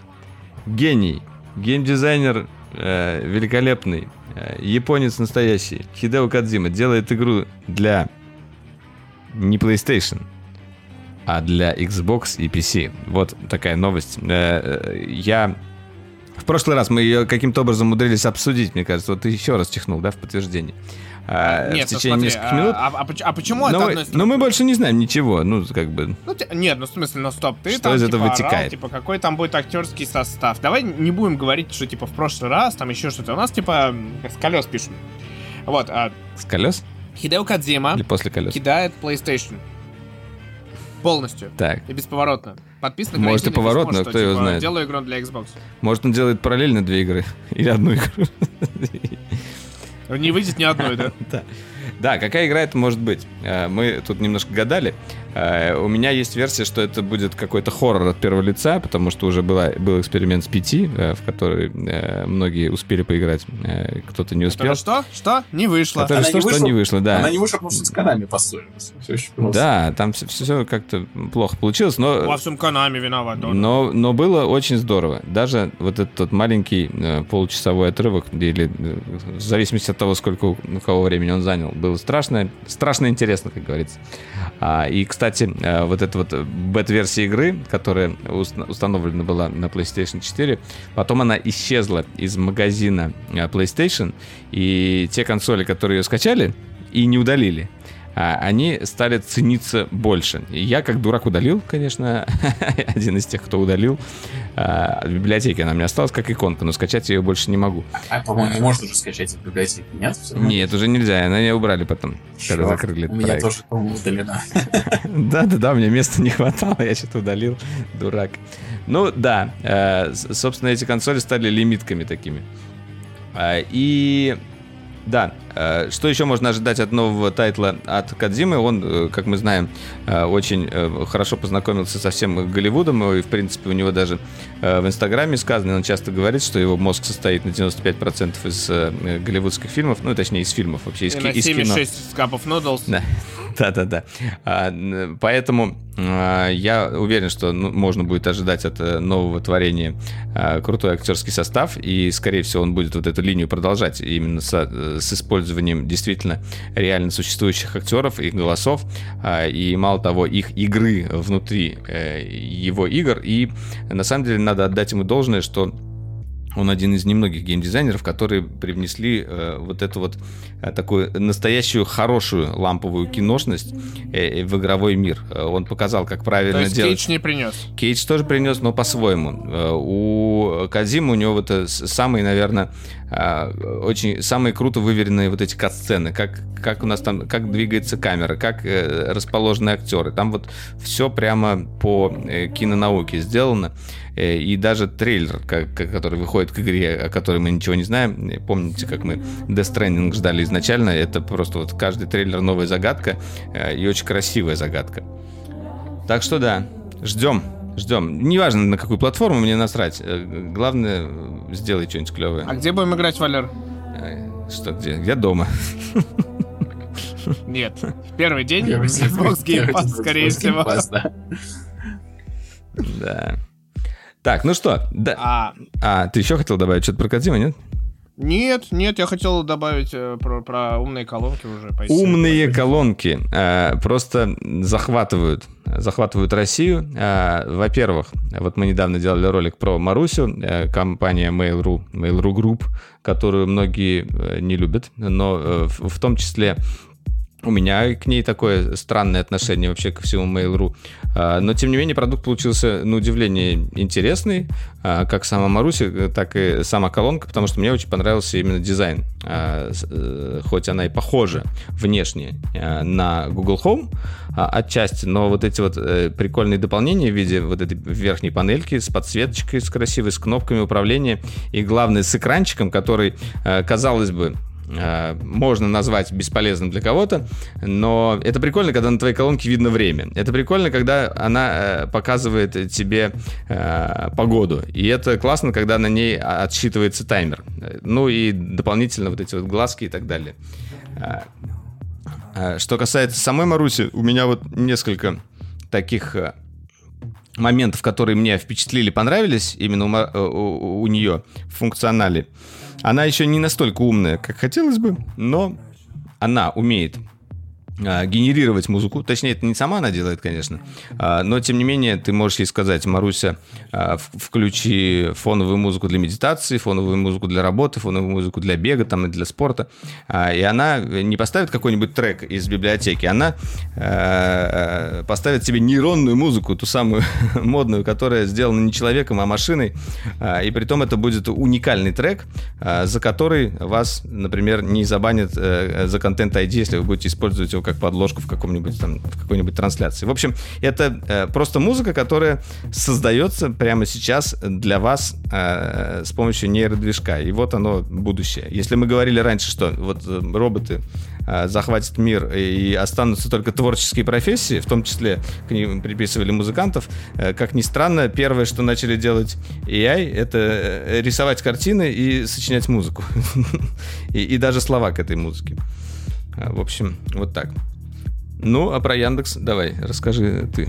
А, про Яндекс, да. Э, да, все это время ты рассказал про капсулу мини, которая реально клевая, такая сложенная, маленькая и такая симпатичная, на самом деле, честно сказать. А, в то же время Яндекс такой, типа, далеко... Ну, у Яндекса есть своя мини-станция, и поэтому они такие, типа, а, hold my beer, как бы. И Яндекс станцию Light представил. Там интересная история, что их э, несколько цветов, то ли 6, то ли 7, сейчас точно не скажу. Но э, суть в том, что они тоже, как и э, капсулы мини, 5-ваттные. А, в отличие от Маруси, у них Алиса. Но самое главное, что они заявили, что у них у каждого, типа, цвета условно от, от цвета колонки зависит характер Алисы. То есть, типа, красная колонка, они сказали, более дерзкая. Бирюзовая, она более такая, типа, спокойная. Бежевая вообще, видимо, флегматичная, как, как не знамо что. Наверное, сиреневая вообще, наверное, безумный. орет на тебя, Фиолетовая безумная должна Просто, быть, Просто, она такая, знаешь, такое, Алиса, спой мне песню, она такая, Просто... А другая такая, лай-лай-лай. Интересно, интересно, интересно как, какой цвет из них в какой-нибудь момент тебе скажет, ой, все, я ничего не буду делать. Вот это все. Розовая, да, обязательно должна быть. Алиса, поставь таймер на яйца. Ой, все, ничего не буду. Слушай, ну это любопытно, кстати, задавать им один и тот же... Алиса, сколько времени? Я ноготок сломала, ты чё? Если задавать им одинаковый вопрос, по сути, они должны по-разному на него отвечать. Ну, наверное, не на все вопросы, но, но да, это любопытно. Это было бы интересно проверить, кстати характер. Вот, но на самом деле тут надо сказать, что Яндекс станция у нас есть только от Яндекса изнутри.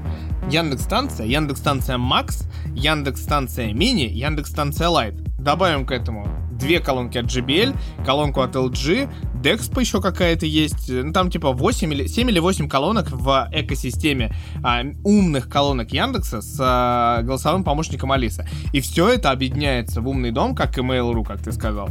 А, все это объединяется действительно в какое-то э, предложение и какое-то экосистемное решение. Но а, в Яндексе что хорошо, на мой взгляд? Что у них нету такой, скажем так, заточенности на свою экосистему внутри. То есть оно как бы а, во внешний интернет выходит, в Яндекс как бы, говорит, типа, Яндекс, найдется все. А с другой стороны, Маруся, которая, типа, «А, я тут ВКонтакте живу, у меня есть одноклассники, Delivery Club, я закажу тебе такси, но только Mobile, ну, еще я могу, типа, играть музычку из Spotify Connect, если ты на меня кинешь, типа, музыку. Да, за голос, это прям да? отдельное спасибо, но, да, только Spotify Connect добавили, и то, и то э, просто э, можно использовать ее, по сути, как как, э, как AirPlay, например, да, вот такого же рода. Просто ты включаешь и, и играешь. Но если ты скажешь ей, поиграй мне музыку из Spotify, она тебе скажет как раз инструкцию, как это сделать, но, но музыку не включит.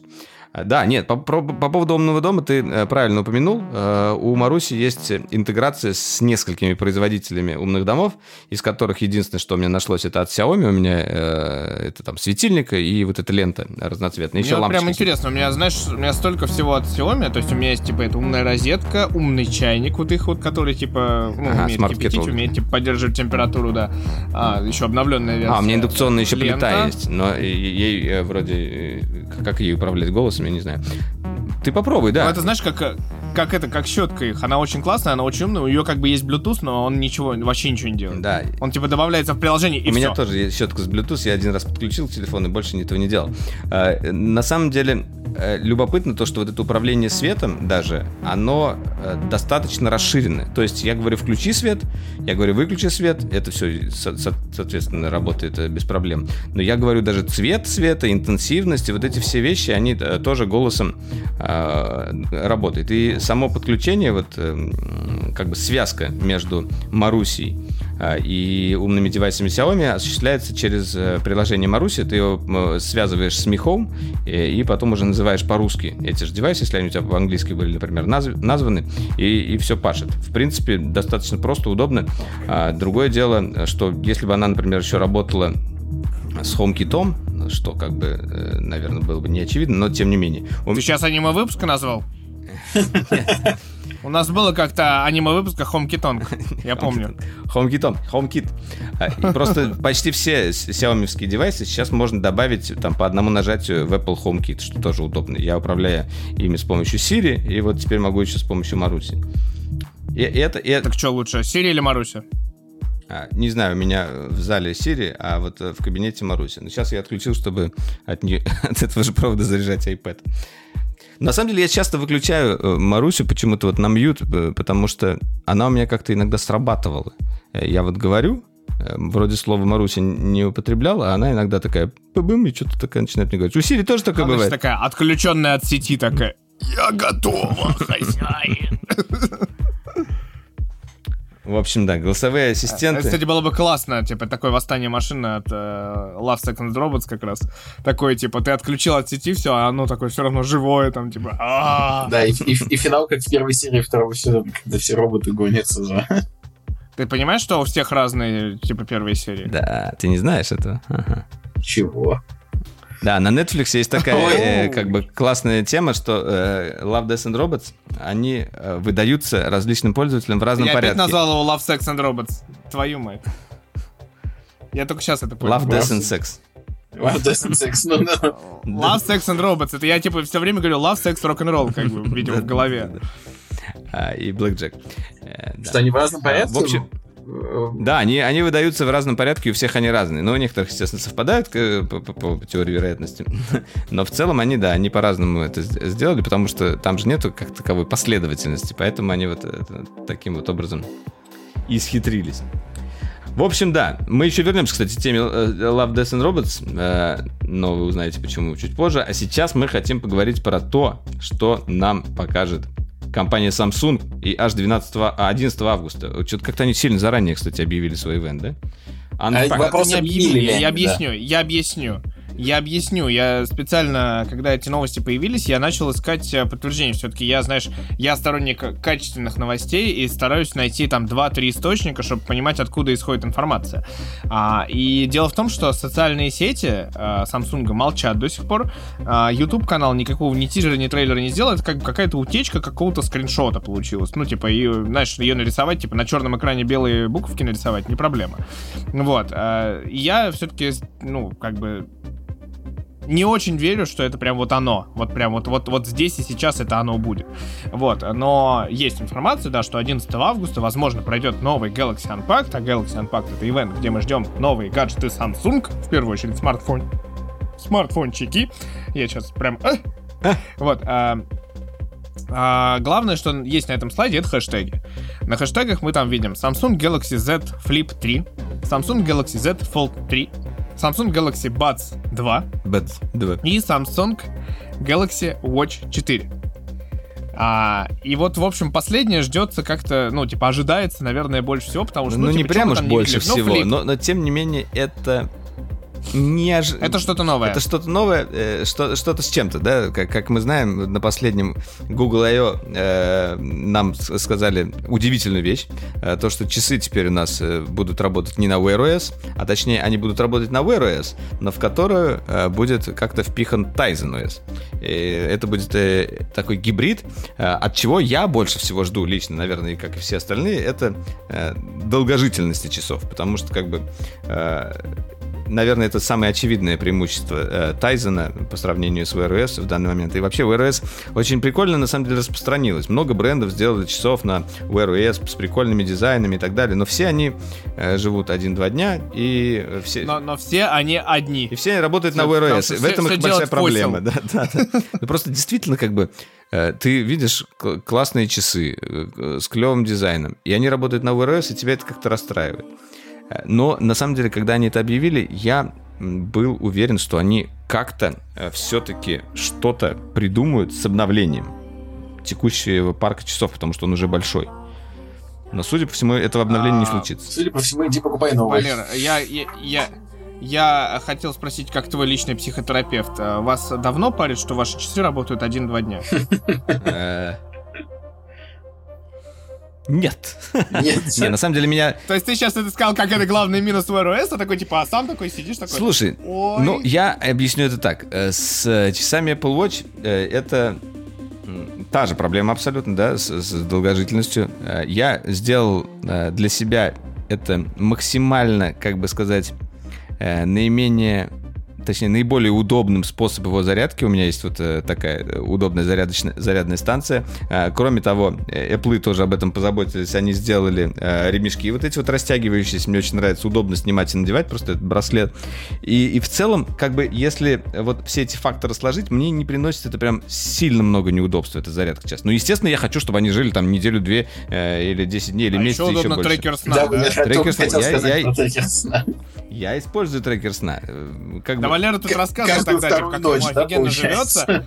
Что он... Нет, не, не, просто, что, ночь. типа, он как... Ты же делаешь зарядку без них. Нет, а, зарядку я делаю обычно с ними, но э, просто, как бы, они у меня когда садятся, я нахожусь э, в, в, в своем офисе, я ставлю их э, туда на зарядку. И вот, и все. Иногда Еще... бывают моменты, когда я делаю зарядку Короче, без них, да. Очень удобно, зарядка, очень удобно, зарядка. если ты подстраиваешь свои сценарии жизни под, под, под зарядку Apple Watch. Ну, замечательно. Короче, это все да. равно э, превращается так или иначе у тебя в рутину, и ты ко всему привыкаешь. Да, это плохо, э, то, что они живут мало, но ты можешь как-то минимизировать себе негатив от этого и, и что-то сделать. Но я просто говорю о том, что э, сейчас на рынке мы видим множество часов, которые живут долго. Э, Huawei, Samsung, э, Xiaomi. Они живут долго, да, они обладают там, может, другим... часов. Есть, ну вот эти Amazfit. У них браслеты. Amazfit тоже, ну как бы а, Xiaomi. Ну, а Amazfit это немножко другой ну, Не, вообще он под Xiaomi.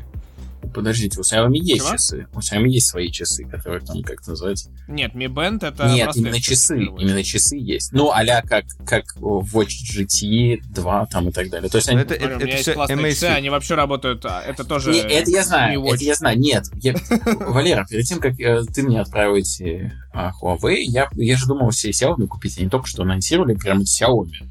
Какие-то. Там были какие-то Xiaomi умные часы, но не суть. Мне кажется, скорее всего, это Amazfit. Ну, окей, ладно, если мы сейчас врем, простите нас. Да. В общем, да, э, Galaxy Unpacked. Э, возможно, 11 августа на это все указывает. Ну и, в принципе, дата более-менее совпадает с тем, что обычно происходит. Скорее всего, э, это будет онлайн-ивент, но у нас есть маленькая надежда, что вдруг это будет офлайн ивент и вдруг мы на него полетим. Не надейся. Но Для начала мы надеемся, Полетим. что ивент А полетим мы- состоится. Да. А полетим мы на чем? На летающем автомобиле из Словакии. А, Ну, вот так мы Вот сейчас. Такой переход замечательный. Валера живет в Словении, не путать эти две страны. Поэтому Не он не видел путать, полет этого самолета, э, сама, сам автомобиль. А, Ну, тут все знаешь, близко в Европе, а, я видел, ну, как вышел на балкон. вот Самое, смотрю, машина самое главное в этом автомобиле название его. Знаешь, как он называется? Как? Air Car. Как О, отличное название. Воздушный автомобиль. Да. Знаешь, какая компания могла бы так его назвать? Да, да, да. Да, Apple мо- мог. В общем, да, автомобиль. Э, Не совсем похож на автомобиль. Э, В разложенном состоянии это скорее самолет, чем автомобиль. У него такие крылья. э, Но, в принципе, он может их складывать. В течение э, 30 секунд происходит складывание и раскладывание. Нет, пара минут. Пара А, минут. Пару, минут, окей, пару минут, да, я пе- переборщил. Но при этом вот хвост, он хоть и задвигается немножко внутрь, он остается присутствовать, и выглядит это сзади, если вот, например, машина двигается по автостраде, сзади другие автомобили видят, как будто вот в нее какой-то там маленький самолетик э, впихнулся э, в жопу машины. Э, Там же у нас есть большой пропеллер, и я не знаю, кстати, как ее будет колбасить еще на дороге за счет вот этого огромного спойлера. Они, наверное, продумали этот момент, но если ты будешь быстро ехать, не взлетишь ли ты случайно сейчас? Там вообще есть, на самом деле, Очень хороший прижим. там есть отли- от- Это как в Формуле 1. отличный момент по поводу того, что... Котяра. Вот. Короче, есть отличный момент относительно того, что э, эта машина едет по дороге, и у нее на крыльях сложенных моргают лампочки белого цвета сзади. Что вообще запрещено по правилам. Сзади не должно быть никаких светов, сзади должны быть только красные габариты. И- Габариты, да, да. да, и она едет, прям моргает прям белым светом, белым светом, таким очень А интересным. то, что колеса крутятся во время полета, вас не смутило? Ну, да? ладно, это спишем на недоработки. Она, она, знаете, она так чуть-чуть это ловит воздух и по нему так Да, едет. П- Едет. едет. По облачкам, по облачкам скачет. По Меня смущает то, что, типа, нельзя взлетать с, с обычного условного шоссе, то есть, типа, стоишь условно в пробке на МКАДе, и такой, типа, не, рас- не разложил там, типа, себе это все и полетел. А это надо такой, типа, ой, где-то там у меня ближайшее летное поле такой, доеду-ка я до него, постою там две минуты, там, разложу все это, полечу, потом, а где бы мне сесть такой, хрен его знает. Слушай, ну вот я тут на самом деле с тобой поспорю, потому что мне кажется, что в... ну, да, в масштабе России это, к сожалению, не очень реализуемо, потому что у нас, как я знаю, нужно там регистрировать план полета, постоянно искать, где садиться, да и вообще у нас аэродромов, в общем, не так много. В отличие от Европы Аэродромов так- много, но как бы именно частных, наверное, мало. Частных, Таких да, частных ма- мало. ма- маленьких. Ну и вообще, ну то есть у нас вот, вот даже, даже нас страна большая, трудно э, летать от... Ну, короче, нормально пробку не облететь. Нормально пробку не облететь, да. Но, но вот в Европе мне кажется, что это абсолютно реальный кейс использования. Тут тысячи мелких аэропортов. а, и тут самое прикольное, что практически не надо ничего регистрировать. Ты просто заехал, заплатил какую-то там, э, не знаю, какой- какой-то сбор аэропорту, взлетел, улетел, там, что не знаю, из, из юга Германии в юг Италии. Перелетел через Альпы уже... Знаешь, это вот это, это реальность ты сейчас описываешь. Ожидание, знаешь, это ты так, как в GTA, заезжаешь в аэропорт, снося, типа, двери, а раскрываешь, типа, крылья, и такой взлетаешь сразу оттуда, там, типа, за тобой, типа, пять звезд полиции, ты там, типа... Да-да-да, на военную А базу реальность заехал. такая, типа, ты заехал, отдал, типа, здесь деньги, я взлечу, ну, взлетай, типа, выезжаешь медленно, там, в очереди из таких машин еще стоишь, наверное, да? Так, ну подожди, давай про характеристики все-таки хоть пару слов скажем. Что она умеет, как далеко летает и вообще э, сколько стоит? Ну, что это такое? Сколько стоит, я еще думаю, Сколько что... стоит, мы не знаем. Да. Вообще, есть подозрение, Это что это... Концепт. Да, меня есть подозрение, что относительно концептом это останется.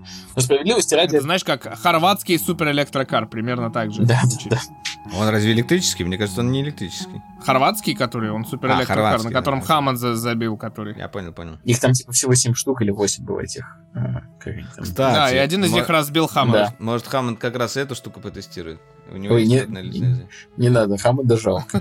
У него нехороший опыт. Еще он там, Ну, в общем, по-моему, тысячи километров эта новая штука летает без... Да, без... обещают, что а типа на одном, э, на одном запасе горючего тысячу километров. Тысяча километров это очень хороший результат, на самом деле. И Причем абсолютно... движок там 160-сильный BMW движок какой-то, ну, типа, ну, не очень такой какой-то. В принципе, да. в принципе, это абсолютно реальный кейс э, для богатых И в воздухе людей. разгоняется а там до 300 километров в час. Вопрос То есть ты такой летишь, летишь такой из России, например, в Европу, там, из Подмосковья, под, над Москвой мы не можем летать, садишься где-нибудь а, где там, в Беларуси, ну, где-то по дороге где-нибудь там садишься, э, заряжаешься, ой, заправляешься, точнее, да, ешь бутерброд э, и, и летишь дальше. И ну, вот, через да. Атлантику уже там э, это опасно. Не, без шансов. Без шансов. За тысячу километров через Атлантику не... Ну, может, на, этот, на авианосец можно сесть? Не, ну, раньше же летали винтовые трансатлантические. У них были там промежуточные какие-то эти посадочные полосы. Еще там, когда до Да заправщик в воздухе еще может быть такой, знаешь, дрон такой подлетает. Ну, это уже, да, это... Ну, что-то вы, да, это, вы, вы махнули немножечко, ребят. Ну, ну, Давайте... но концепт прикольный. Короче, я, мне, мне кажется, что если, если ребята все-таки Нет, ну, запустят ну, продакшн... провала интернет. Да, будет прикольно. Но он медленный, 300 км в час, ну, в смысле, как медленный относительно обычного автомобиля быстрый, а относительно самолета не такой быстрый. Вот. Ну, винтовые ну, примерно ладно. так и летают, ты зря. Обычный, обычный а, пропеллерный да? самолет, у них где-то да. плюс-минус столько и есть. А при этом у тебя нет пробок. Нет пробок. И летишь ты по прямой. На аэропорт, знаешь, на аэропортах редко бывают пробки. Да, из таких же умных, как ты, да. Ну. В общем, да. Э, кино. Кино. Сначала новости. Давай. Я, я видишь. А, в общем, э, то, то, что давно я ожидал, э, французский диспетчер, фильм Уэса Андерсона, Мы выходит в кино да. 22 октября. Совсем в тот скоро. же день, невероятным образом, в кино и параллельно с этим в сервисе HBO Max выйдет другой фильм, который ты не меньше ожидаешь. Это э, ремейк а, ну, не ремейк, нет, это просто да, новый... Ремейк, э, как, это нет, нет, не ремейк, это просто новая экранизация романа. Считается же почему-то везде, что это ремейк 84 -го ремейк года. Жопу. Не, я, я не верю в это, это перебор. Как Ладно, ты... окей. Короче, Дюна Дэнни Вильнева.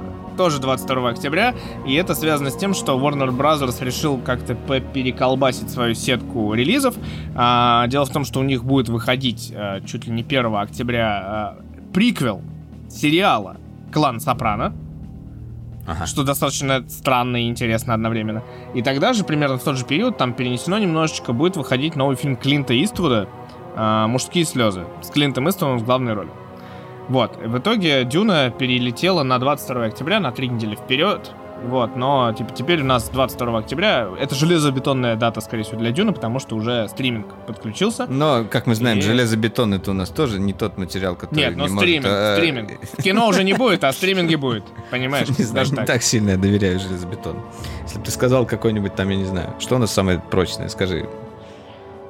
Ну, вообще считается, Глеб, что обращаюсь. углеродные нанотрубки считается, что самый прочный материал на планете. Вот. а, нет, углеродно... даже, даже не нанотрубки, это как там углерод, углеродный блок. Ой, нет, вот, я уже забыл. Я считаю, что самое живучее это тихоходка. Я верну это слово к нам в лексикон. Тихоходка. Мы обсуждали тихоходку или нет? Э, и Мы обсуждали удалилось. в той версии, которая удалилась. Да. да. Тихоходка, знаете, она может выдержать. А, просто, может выдержать. просто погуглите. погуглите Ее разгоняли, стреляли из пушки на скорости 2730 км в час, и она выжила. Представляешь, как у нее нервная система пострадала после этого, если у нее она есть? Блин, я да она уверен, ходит к маленькой тихоходке к психиатру теперь. Он такой, они из меня да, Я такую шутку сказал отлично, я помню, про тихоходку. Она совершенно сейчас не в тему, но я все равно повторю. Теорема тихоходки, да. Медленно, наверное. А, тише едешь, дальше будешь. Вот, блин, нет, видишь, уже все перепутал. Ну ладно. В общем, дальше. Про кино. А, а, да, про Круэллу ты еще хотел сказать, давай.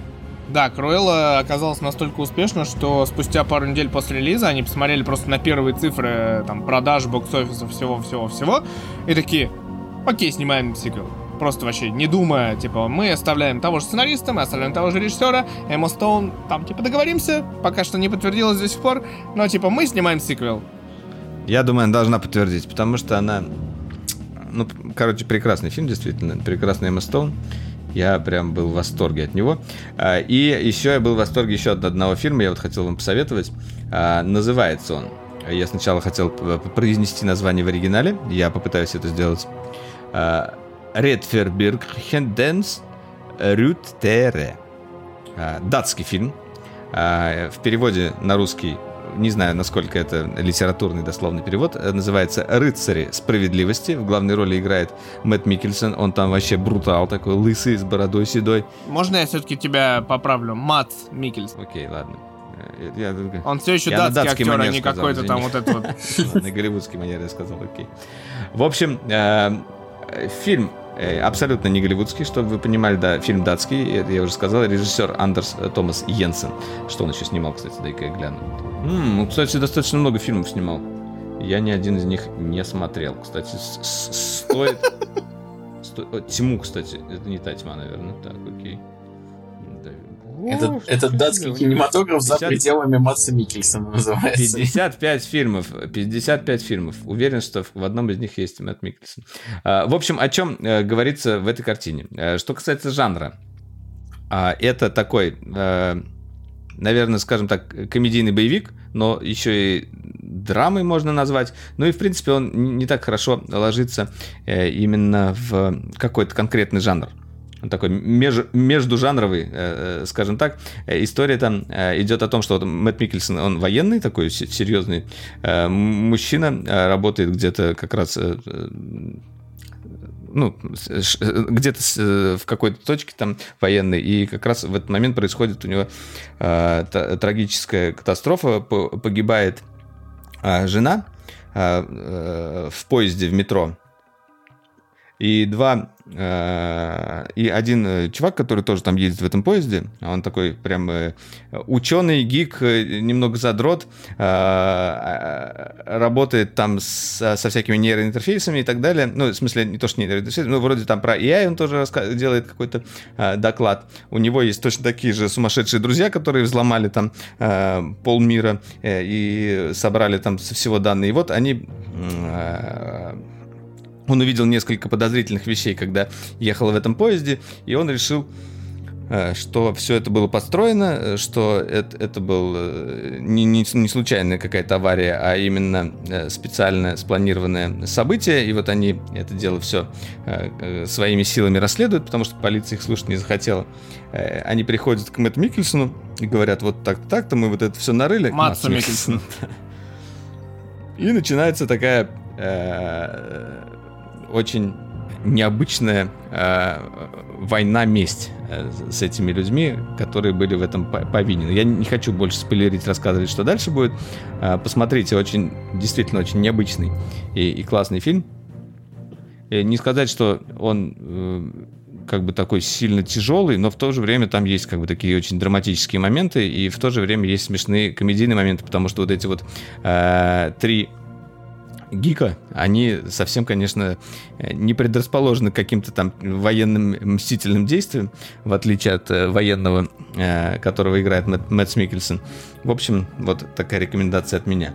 И другая рекомендация, я еще посмотрел сериал первый сезон «Почему женщины убивают», э, долго не хотел смотреть этот сериал, хотя мне его многие рекомендовали, мне казалось, что-то у меня какой-то скепсис был на него направлен, в том числе потому, что он был Э, сделан командой э, режиссеров, которые работали над э, «Отчаянными домохозяйками». Я никогда этот сериал особенно не любил, хотя пытался его немного посмотреть. Но один из режиссеров, кстати, работал над «Офисом», нашим любимым американским. И... Что... Ты не любишь британский офис? Интересно слышать этот вопрос. Как будто бы я его слышал когда-то, да? Нет, нет. Нет, нет, такой сейчас неожиданный. Ты не любишь отчаянные домохозяйки? Дежавю, да? В общем, э, я не то, что не люблю британский офис, я его заочно люблю, но не смотрел. Э, что касается именно этого сериала, как там э, разворачиваются действия и о чем там вообще нам повествуют. Э, он очень здорово построен и очень красиво снят. Э, во-первых, там рассказывается про историю трех семей, которые живут э, в, в одном и том же доме. Это такой здоровенный, дорогущий особняк в дорогом районе, э, но в разное время. То есть первая пара там живет где-то в 50-е или 60-е годы, я не, не до конца помню конкретные даты. А вторая пара живет в 80 А, да, 60-е, 80-е, и в наше время уже 2019 или около того, там живет третья пара. И вот все эти три сюжетные линии, они так или иначе между собой никак не связаны, а, но все они происходят в одном и том же доме, который, э, этот дом, он меняется в зависимости от этих семей. Они как бы, естественно, делают там какой-то свой ремонт, обстановку, и там совершенно а, по-другому все выглядит, но ты узнаешь этот дом и понимаешь, что это одно и то же помещение, просто а, по-разному сделано. Очень здорово, очень красиво, именно с точки зрения худпоста, ну вот прям красиво переданы вот эти эпохи и самое главное, там присутствует, естественно, интрига. Ну, как бы она ясна из а, из э, названия этого сериала, почему женщины убивают. А, в каждой из этих линий женщины кого-то должны убить. Но ты до конца не понимаешь, кого, как и зачем э, убьют. Ну и, соответственно, потихоньку к этому все дело идет. А, появляются различные намеки. И э, так или иначе, кто-то может догадаться, кто-то нет. Я нифига не догадался. Аленка у меня каким-то образом там разгадала некоторые истории, она умеет. Но вот такой вот, такой вот сериал, такой сюжет. И там еще играет Люси Лью э, как раз э, во второй во второй сюжетной линии в 80-е, который происходит. Она просто шикарно там играет, прям великолепно. Вот, собственно, такой, такой сериал. Да, еще я помню, что был отличный сериал от, от Глеба. А, точно, да, да, да, я, я, я, я что-то задумывался, сорян. Да, и, кстати, мы, мы же, мы же такой тот момент, когда подкаст происходит по ролям. Такой. Не забываем затупил наши репетиции. Вот что бывает, вот что бывает, если у нас постановка. О, какой классный переход. Так вот, да, а, правильно что напомнили. Обалденный английский сериал. Тут, э, который себя продает, на самом деле, просто если посмотреть на список актеров, и ну, как бы, главное, это, конечно, Майкл Шин и Дэвид Теннон, которые там играют главные роли. И, кстати, их жены неожиданно, что, которые оказываются отличные актрисы. Но и, конечно, и дальше мы идем по списку актеров, и там Джим Парсон, Саймон Пэк, Сэмюэл Л. Джексон, Кейт Бланшетт, ну и так далее. Все заканчивается... Ой, слушай, там еще и Бен Шварц, этот чувак, помнишь, из парки зоны отдыха, в которой этот такой сумасшедший э, друг этого, э, блин, э, как, кого он там играл, как его зовут-то? Помню, Ты помнишь этого персонажа? Он там... Он постоянно там что-то инвестировал во что-то, он это, друг этого, блин, Ладно, короче, вы поняли, ну, наверное, о ком я говорю. Да, был, был такой. Но ну, у него очень знакомое лицо, да. Ну, в общем, Uh, по, сути, сериал это зум-конференция бесконечная, потому что, типа, да, а, английским актерам uh, из- из-за ковида становится скучно, и они начинают репетировать uh, пьесу. Не, там не в этом история. Там не Нет, этом история. они закрыли театр, у них закрыли театр, и они решают да. репетировать пьесу заранее в зуме. И э, на самом деле там очень крутые повороты. И если знаете английский язык, настоятельно рекомендую смотреть на английском языке, потому что, конечно, это непередаваемый британский э, игра, игра голосом театральная такая. Это на самом деле больше театр, чем э, сериал, но очень рекомендую. Смешно, хорошо, свежо и вообще. Я, а, я, да, я хотел продолжить, сказать, продолжить перечисление актеров. Сэмюэл Джексон. Давай. Э, Кейт Бланшет. Кто Ник такой? Фрост. Чем э, известен? Джош Гад. Саймон э, Пэк. Кри... Кристоф Вальц, кстати. Да, Кристоф Вальц. Джуди Денч. Юан Макгрегор. Блин, да что такое? Они просто действительно как бы все. Как собрали. удобно, когда актер просто можно позвонить по О, Кен да? Джонг, это помните? Вот этот... Да, да, да, это чувак, который играл в, соответственно, в этом... В Хэнговере. В однажды... Как Господи, в Хэнговере, короче, да. Да, да. Как? О, да. Мальчишка Мальчишка да, точно. А, нет, ну смотрите, тут надо сказать, что Дэвид Теннант и э, Майкл Шин же там. Да, Майкл да, Шин. Майкл Шин. Да. Я просто стремительно чуть не завалился в сторону Мартина Шина и Чарли Шина. А, нет, э, Майкл Шина. Они, во-первых, да, благие знамения на второй сезон еще продлены. Вот, а во-вторых, э, этот сериал постановка, не знаю, почему для Валеры он сегодня был открытием, я его смотрел, э, как бы, я его сначала, изначально я увидел скетч оттуда, а потом я посмотрел первую серию. Вот, но он такой сложно сочиненный, но при этом Там очень крутые повороты, да. Этот формат ну, я говорю, я рассказывал этот скетч, это великолепный совершенно скетч, с которого я сразу сказал, типа, я хочу смотреть этот сериал. Это когда а, Теннант такой говорит, типа, слушай, мы тут, типа, сходили к семейному психологу, и он нам сказал рисовать. И вот мы, типа, сегодня встали в 5 утра, и нарисовали ананас. И показывают такой совершенно убогий, такой нарисованный ананас, типа, ну, прям вот а, такой, знаешь, систематический ананас, кругляшок, там, типа, какая-то байда торчит, и, типа, внутри ромбики.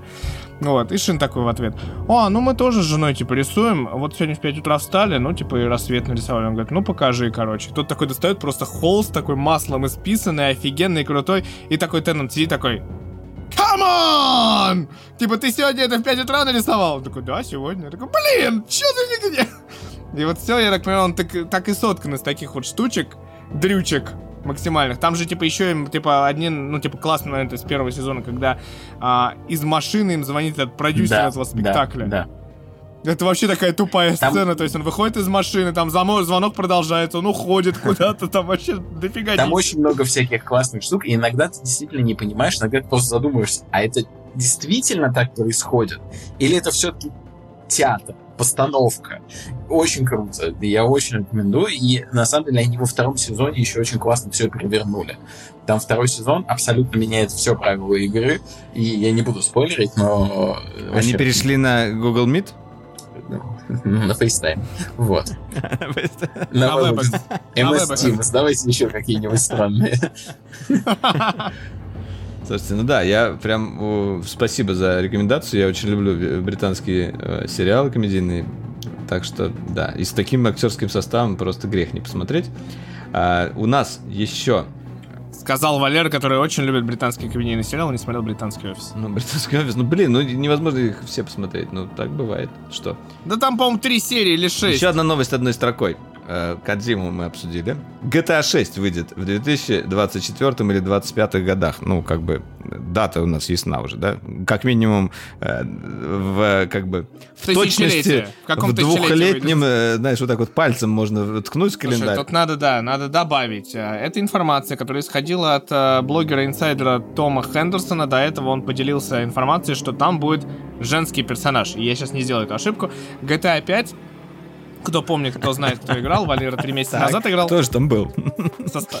Состояла из а, белого бизнесмена Майкла, безумного Тревора и чернокожего Франклина. Его друга Ламара. Не, Ламара нельзя было играть. Вот. Ну, нет, но его друг Ламар просто, он типа, Ламар! Вот это все. Да. А, чувак. Ладно. Вот. А, тут он сказал, что будет женский играбельный персонаж. То есть, видимо, будет опять много разных персонажей.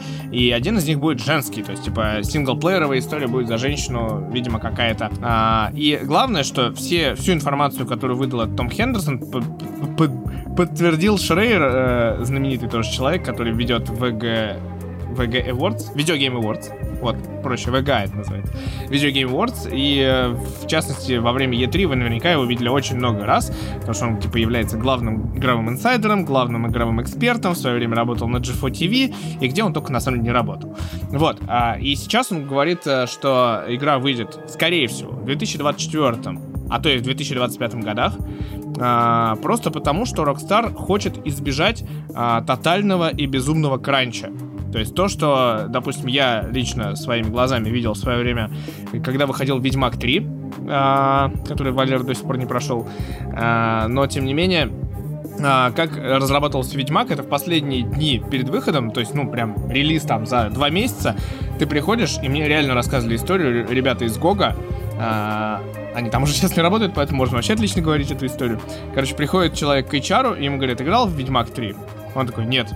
Будешь. И на следующий день он приходит на свое рабочее место, и у него на его рабочем месте появляется специальный компьютер с бета-версией, накатанной на, собственно, этот компьютер, и он становится автоматически бета-тестером, который, типа, как все, играет в игру там по часу, пишет, какие баги отловил, все эти баг-отчеты э, ловит. Вот, я так понимаю, что GTA 6 не хочет превратиться в Cyberpunk 2077, а, и хочет сделать как бы идеальную вылизанную игру а, в этом жанре. И тут стоит сказать, что между, таким образом, между GTA 5 и GTA 6 пройдет 11 или даже 12 лет. То есть до этого был период разработки там 7 лет, 3-4 года, 4-5 лет.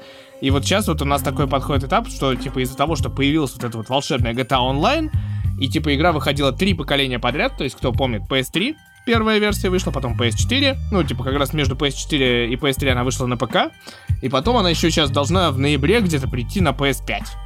Вот, и у нас таким образом одна игра, которая присутствует на трех а, поколениях игровых приставок.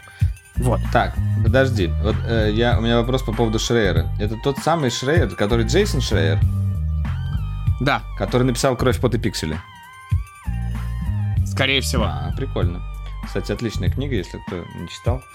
А, про... Я хотел назвать его Дэвид Шрейер, но решил говорить просто да, Шрейер, просто... потому что я мог ошибиться. А он, э, на самом деле, лучше всего показывает, наверное, э, то, как происходит разработка э, игр. Я, мне кажется, рассказывал уже в каком-то подкасте именно об этой книге.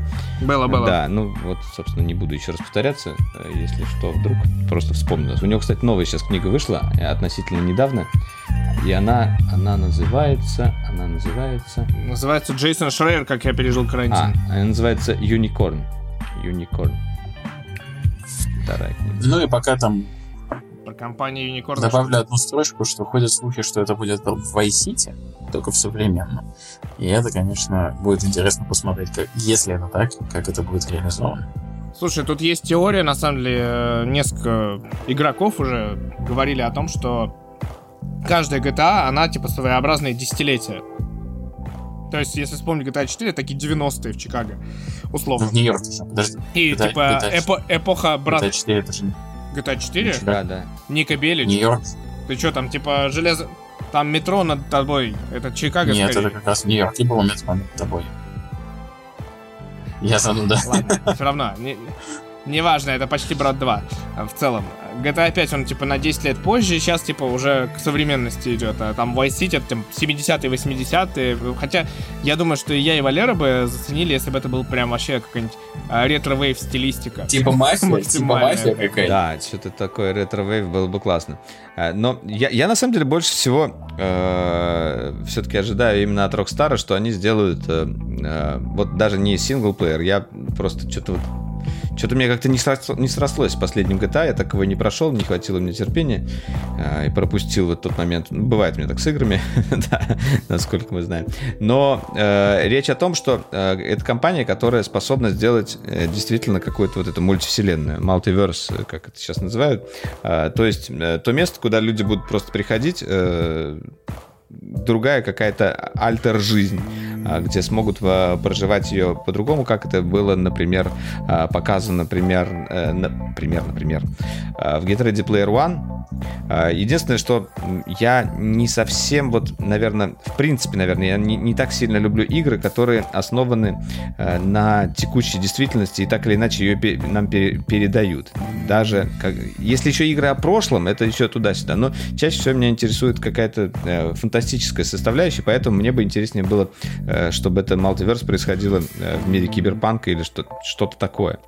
Вот. Но, но так или иначе, от Rockstar можно ожидать, что они сделают вот эту вот свою песочницу уже совершенно а, нового уровня. А, и вот эта GTA Online покажется просто а, и, и, игрой в салочке по сравнению с тем, что будет в GTA 6. И, может быть, даже и я буду играть в такое, э, потому что эти ребята способны на многое. Ну, тебе нужно просто дать какое-то, мне кажется, развитие, чтобы это было, знаешь, типа, условная там цивилизация еще с добавлением GTA. Мне кажется, тогда вообще зайдет. Чтобы, типа, там, типа, от какого-то времен, типа, эпохальное, что-то такое. Типа, я не знаю, типа, что-то должно быть такое. Unfucking real. Да, и э, из Unfucking Real мы переходим к э, Звездным э, войнам. Э, сегодня у нас э, аниме-выпуска, связанное с «Звездными войнами». Это само по себе событие прекрасное. Хоть сейчас и не 4 мая, но, тем не менее, мы об этом поговорим. А, в общем, Дисней, как мы знаем, анонсировал кучу различных и интересных, и, может быть, не очень, в зависимости от того, что у них получится, а, продуктов, э, связанных со «Звездными войнами». Мы уже об этом говорили не раз. И...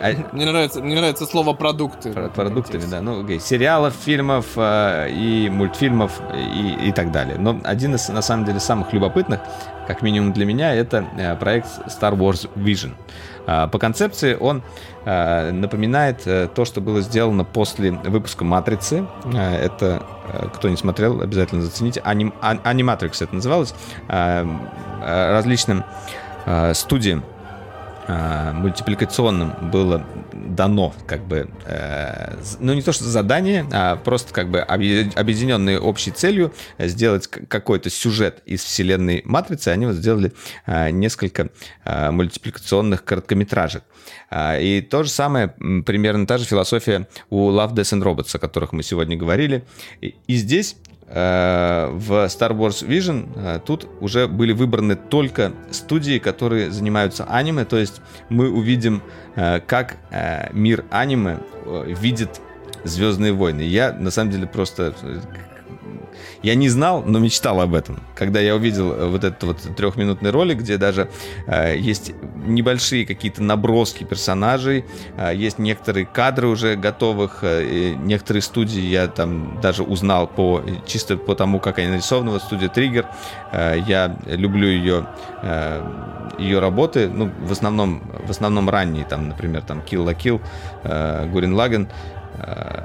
Гурин Лаген, кстати, еще Триггер был или нет. Но тем не менее. А, в итоге, а, вот, у нас будет аниме со Звездными войнами. Ну, как бы, что, о чем тут еще говорить? И, и выйдет, выйдет, выйдут они уже относительно скоро, 22 сентября этого года.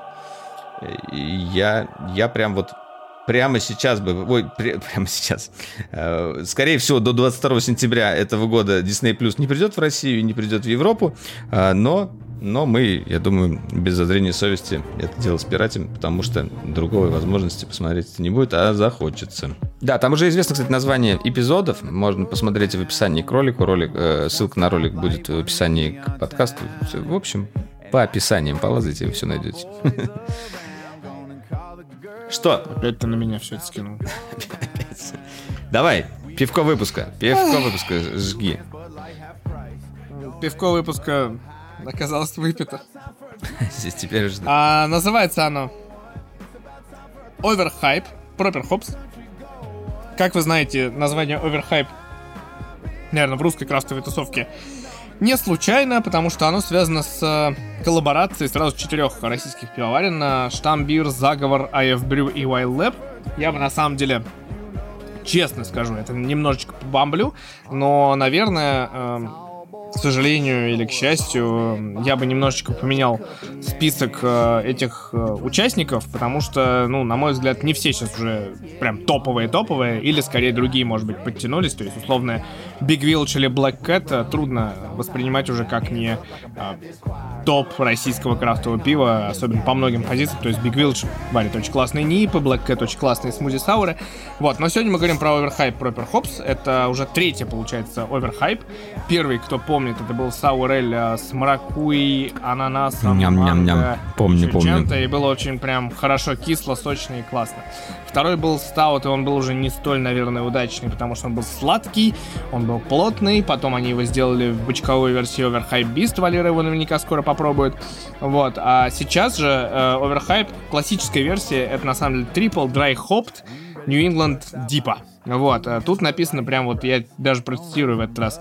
У вас в руках баночка, возможно, самого охмеленного сорта из когда-либо созданных в России. Новая версия Оверхайпа — это квинтэссенция совместных знаний и результат исследования самого сочного и высоко ароматного стиля пива New England.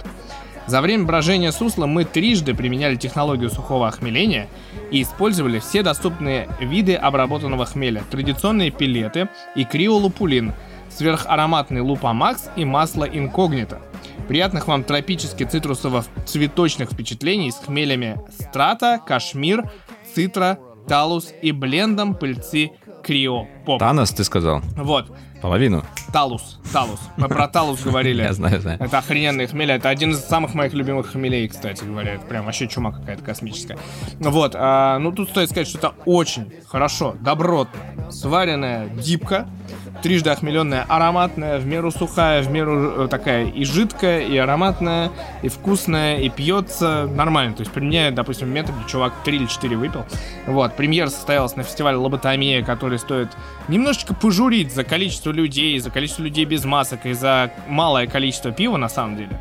Потому что когда ты э, бегаешь, ну, стоишь в очереди за пивом, огромный, а потом, типа, пиво очень быстро заканчивается, то есть за пару-тройку часов все заканчивается, и ты такой ждешь смены экранов. А потом опять за пару-тройку часов все заканчивается, и мы там, типа, в 7 вечера уехали пить коктейль.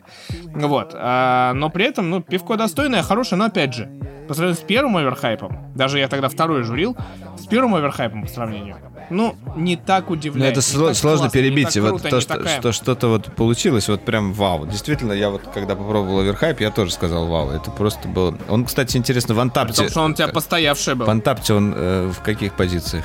Интересно. Ну, по-моему, он всегда... Ну, он с самого начала был топовым. Потому что, ну, это действительно было нечто. Это и было и событие крутое, и вообще, как бы, само по себе все это круто было. А, и потом он стал топ-1 по России. Вот сейчас даже посмотрю, топ-рейтед. Моя любимая вкладка топ-рейтед. Бирс и нужно по России посмотреть. По Словении не буду смотреть. Прости, пожалуйста, Валер. Ничего, переживу. А, да, Оверхайп до сих пор на первом месте. 1300 оценок и 4.37 средний рейтинг. Первое место, класс. Ну да. Ну вот, так что как бы, ну, по России, если смотреть, то первые сколько? Раз, два, три, четыре, пять, шесть, семь. Восемь позиций я пил. Нормально, нормально. Ну там один пропуск, на самом деле, дальше идет, ну типа а, из, а, из 11 10 я пил. Ну там как раз таки лоботомия. Вот, и стоит сказать про оверхайп, если кто-то пил э, Seven Sins, который сделан на 7-летие заговора, это очень похожая история, там немножко, видимо, разнится рецепт, но в остальном э, тоже то же самое, тоже трижды сухо охмеленное, тоже дипа. Э, и э, хранит Господь дипы, на самом деле нет, уже немножечко достало. Я понимаю, что, наверное, это целесообразно экономически очень часто, но это пьяный достаточно напиток, которого много не выпьешь, и, в общем, как бы и он бодро так при- придает в голову. Ну, кому-то нравится, вот. кому-то, да, разные. Но, да. Эм... Да сейчас уже типы пошли, ты что? Сейчас просто, опять же, лоботомию можно пожурить еще за то, Это что мы трипл, не, почти не нашли там... Л- да. А не типа, не, три, не трипы? градусов. Трипы. Типа. Трипл IP, да. Типа. Типа. Вот, ну, короче, смысл в том, что, да, на лоботомии еще стоит пожурить за то, что, типа, не было почти лагеров пилснеров, не было почти дипы, э, даже дипы не было, да, там, ипы, дипы, это прям сложно, а вот всякие трипл IPA, стауты 15-градусные, медовухи, классные медовухи, но на жаре в плюс 35 в Питере Э, даже самая крутая медовуха, ты пьешь ее, ну, очень осторожно. Даже эти 50 миллилитров. Потому что, при том, что я могу сказать, Атлас Мидори, вот то, что мы в прошлом выпуске советовали, Медокалипс, я выпил его версию под названием Апокриф, который 15 градусов, которая отдельно из бутылки наливалась. Это чума. Это, конечно, там так спрятано все. И еще от них же пил их коллаборацию с Айв Брю, жду, когда она будет в банках или бутылках. А, то, что я видел еще в ноябре, стояло в бочках. И это чума. Это вот прям вот ты такое полюбишь точно. Это, конечно, там 14 градусов, но это такой просто божественный напиток. Прям сладенько, вкусненько, ягодно и хорошо. Я, я, как, я э, большой фанат. Я большой... обстоят дела в, в, с медами, кстати, интересно. Да, я на самом деле большой фанат э, именно э, медовух. Это, да, тот самый как раз, вот не, не просто так его называют напитком богов. Э, э, скандинавские боги его в основном употребляли. Э, такой э, напиток, который ты пьешь много, но при этом он такой достаточно э, пьяненький. Чтобы вы понимали, разница основная то, что как раз вот мед там добавляется, и его как раз дрожжи едят, и получается совершенно другой, другой вкус, другой алкоголь.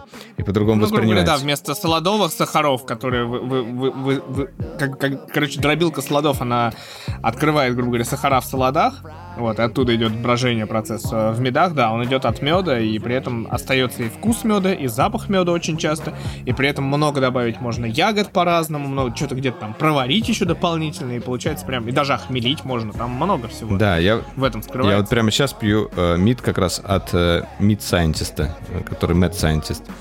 Кстати, в этот раз у них написано Mad Scientist, тут похоже. Violent Summer называется. Это медовуха с апельсином и кофе. Я, кстати, кофе не чувствую, но апельсин чувствуется. Очень сладенько, кисленько, приятненько. Э, и я еще вот себе пару медов принес тоже, привез тоже от, от их. Э, это, кстати говоря, вот эти вот варки, они у них э, ограниченные вроде, они не будут их повторять, скорее всего, вот, которые я тебе привез. Mm-hmm. Поэтому, да. Ну, это хорошо. Вот там вот это... Но стоят. У них было раньше, мне понравился Cherry 0 у них назывался. О, нет, Cherry Apple 0 был. Это прям вот очень кислое яблоко было. Ну, это на любителя, потому что некоторые не могут такую кислоту выдерживать. А сейчас они вот выпустили еще Cherry 0 как раз тебе принес, она такая прям яркая ярко-красная, э, вишневая какая-то медовуха. Э, вот, да, и еще я хотел рассказать немножко о камбучах. Э, как минимум о камбучах, которые э, производятся сейчас у меня дома. Это я тебе хотел рассказать. Ну, ты хотел рассказать, а я... Это ты у нас местный камбучеман, я, да. Я, я, я на фестивале я, попил камбучу с абрикосом и кардамоном, и очень советую да, тебе да, да. что-нибудь подкой попробовать. Да, я просто хотел рассказать о тех рецептах, которые мы вот э, с женой разработали. Э, это первая камбуча, наверное, сейчас пока самая моя любимая, это шиповник и мед. Тоже, ну, чтобы вы понимали, когда делаете камбучу или чайный гриб по-русски, обычно туда добавляется, ну, по классике, это какой-то чай и сахар. Э, сахар, соответственно, будет съедаться этим грибом, и получается как раз вот этот вот вкус. Э, здесь же вместо сахара и мы использовали мед э, и заваривали туда шиповник. Получается очень классное сочетание, еще очень красивый цвет, он такой темный, и в то же время сама камбуча получается прозрачной. Второй, вторая камбуча мы тут нашли в магазине в одном коноплиный чай, Э, который, ну, без какого-то там эффекта, э, такая бывает, э, ну, разная же бывает конопля, но тем не менее. Конопляный чай и тоже с медом. Либо с медом, либо с сахаром. Сахар я обычно использую бурый. С ним как-то, мне кажется, ароматика лучше получается. И третья камбуча, она была такая достаточно неожиданная. Как раз Аленка у меня решила просто поэкспериментировать и сделала просто воду с сахаром, как раз с бурым. И на наше удивление получился очень интересный напиток, который по вкусу очень сильно напоминает шампанское. Тоже вот эти вот, э, за счет вот этих пузыриков брожения, они похожи на пузырики от шампанского. Я дико извиняюсь, и... но по новым законам э, Российской Федерации э, игристая, только можешь говорить. Да. Шампанское Окей, и, и игристая камбуча такая получилась. Она тоже имеет как раз такой прозрачный цвет, немножечко с оттенком. А, но а, вот обычно где-то а, полторы недели, максимум две настаивается, и получается такой достаточно сильный вкус. Хотя, казалось бы, вроде там просто сахар, но там еще вот при, когда делаешь камбучу, обычно ты наливаешь еще от прошлой немножко э, самой жидкости, поэтому она наслед, наслед, наследует немножечко вкуса от предыдущей, поэтому там не только вода и сахар, а еще вот и еще что-то. Э, в общем, да, вот такие вот три, три вида сейчас. Интересно, вот Глеб, Глеб сейчас как человек, который типа точными науками занимается, как он относится вообще к камбучам. Это же достаточно такое, типа, от лукавого Почему? штука. На, сам, на самом деле... Кстати, хороший вопрос, я никогда не, не, не читал. Потому что говорят, что вроде полезная штука и... Ну, это органическая химия, на самом деле. Да, сути. это чисто органика. Ну, то есть это гриб, который сам себя выращивает за счет действительно сахара, который там ну, а, есть. Поэтому почему нет? Ну, в смысле, совет, советские люди пили эту штуку испокон веков. Никто его... Нет, понимаешь, что Тут вопрос в том, что советские люди, мы думали, да, чайный гриб, чайный гриб, потом камбуч, какое-то хипстерское слово, хрен-то. Потом там оказалось, когда мы поднимали историю, 4000 лет назад китайцы, китайские императоры пили там это все. Прикольно. Нормально жили, понимаешь, как бы. Ну, вообще, вообще история. Да, на самом деле этот чайный гриб, его вот, э, у него еще как бы в принципе интересная э, история его изначально можно вырастить самому, но чаще всего да. им делятся. То есть он, потому что постоянно растет, э, слоится, и вот этот слой можно отдать кому-то из друзей, и они могут вырастить. Вот я тоже как бы взял свою от, от друзей, и она вот потихонечку расплодилась, и мы уже даже передали э, другим друзьям там э, Может быть, это какой-то план чайного гриба по захвату знаешь, вселенной? У него... Стопудово, да. Да, у него много родственников, такая да-да-да обширная семья. Когда-то у кого-то, правда, она может не выжить, но тем не менее вот... Вообще, какие, как я понимаю, с Амазона виде они размножаются. Что тебе его доставят в специальной упаковке и дальше делай себе камбучу. Прикол в том, что, да, что можно даже из, из той же, если взять нормальную, реальную, натуральную камбучу в условной банке, Ты можешь ее вылить, и она оттуда должен появиться, типа, все равно чайный гриб зародыш. А просто из-за из каких-то спор? Там спор Да, да, там может он, он появиться тонким слоем, там ну, он в принципе, как чай, типа, заваренный держишь, да. сладкий его оставляешь, типа, и она появится само по себе. Он же как бы появляется из... Он да, появляется из воздуха. Дольше надо, да. Вау, Почти. это чудо! Чудо рождения жизни! Ну, да, просто как бы оши- ошибкой, ну, может, и не ошибкой, но э, этого чайного гриба было э, в нашем детстве, что как бы мы видели, как он выглядит, во-первых. Ну, я сейчас тоже это вижу, но я просто как-то как к нему уже лучше отношусь. Но это была страшная штука в банке, которая плавала в мутной жидкости, и как бы не сильно хотелось ее пить. Э, и чаще всего там да, не было каких-то экспериментов со вкусами. Это просто делали на черном чае чае, вот это со слоником, э, и, и, и как бы другого варианта-то особо и не было. А, а теперь вот это все получило наоборот. Ну, мы говорили, кстати, в одном мы прям выпуске много рассказали камбучах. про камбучу, Сейчас да. просто уже делимся опытами. Просто сейчас да. это уже, типа, человек, который выращивает Нас... реально камбучу. А, а, кстати, вот э, ты расскажешь про три разных, да. три разных банки сейчас? А. Да, да. Ну, да, вот еще в следующем выпуске я расскажу про э, ребят, с которыми познакомился тут в Словении. Они делают э, напиток э, Hard Seltzer называется, да? Это такой слабоалкогольный напиток с, с разными вкусами. Мы говорили уже о нем, говорили уже о нем немножко э, в одном из выпусков, но тут э, интересная тоже отдельная история. Э, оставим ее на потом, потому что и так уже мы наговорили, не знаю, на два часа вообще поболтать. All my people go.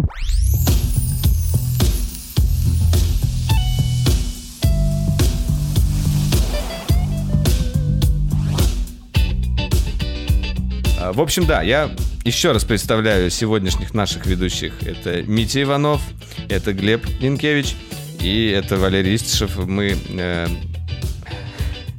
отстреляли этот выпуск уже по второму кругу, можно сказать, отрепетировали сначала и выдали вам э, более качественную версию, как нам кажется, хотя я в этом не до конца уверен. Э, тем не менее, желаем вам здоровья, добра и Э, всего хорошего, чтобы ваши гаджеты э, служили вам верой и правдой. В общем, до встречи в будущем. Пока-пока. Пока-пока.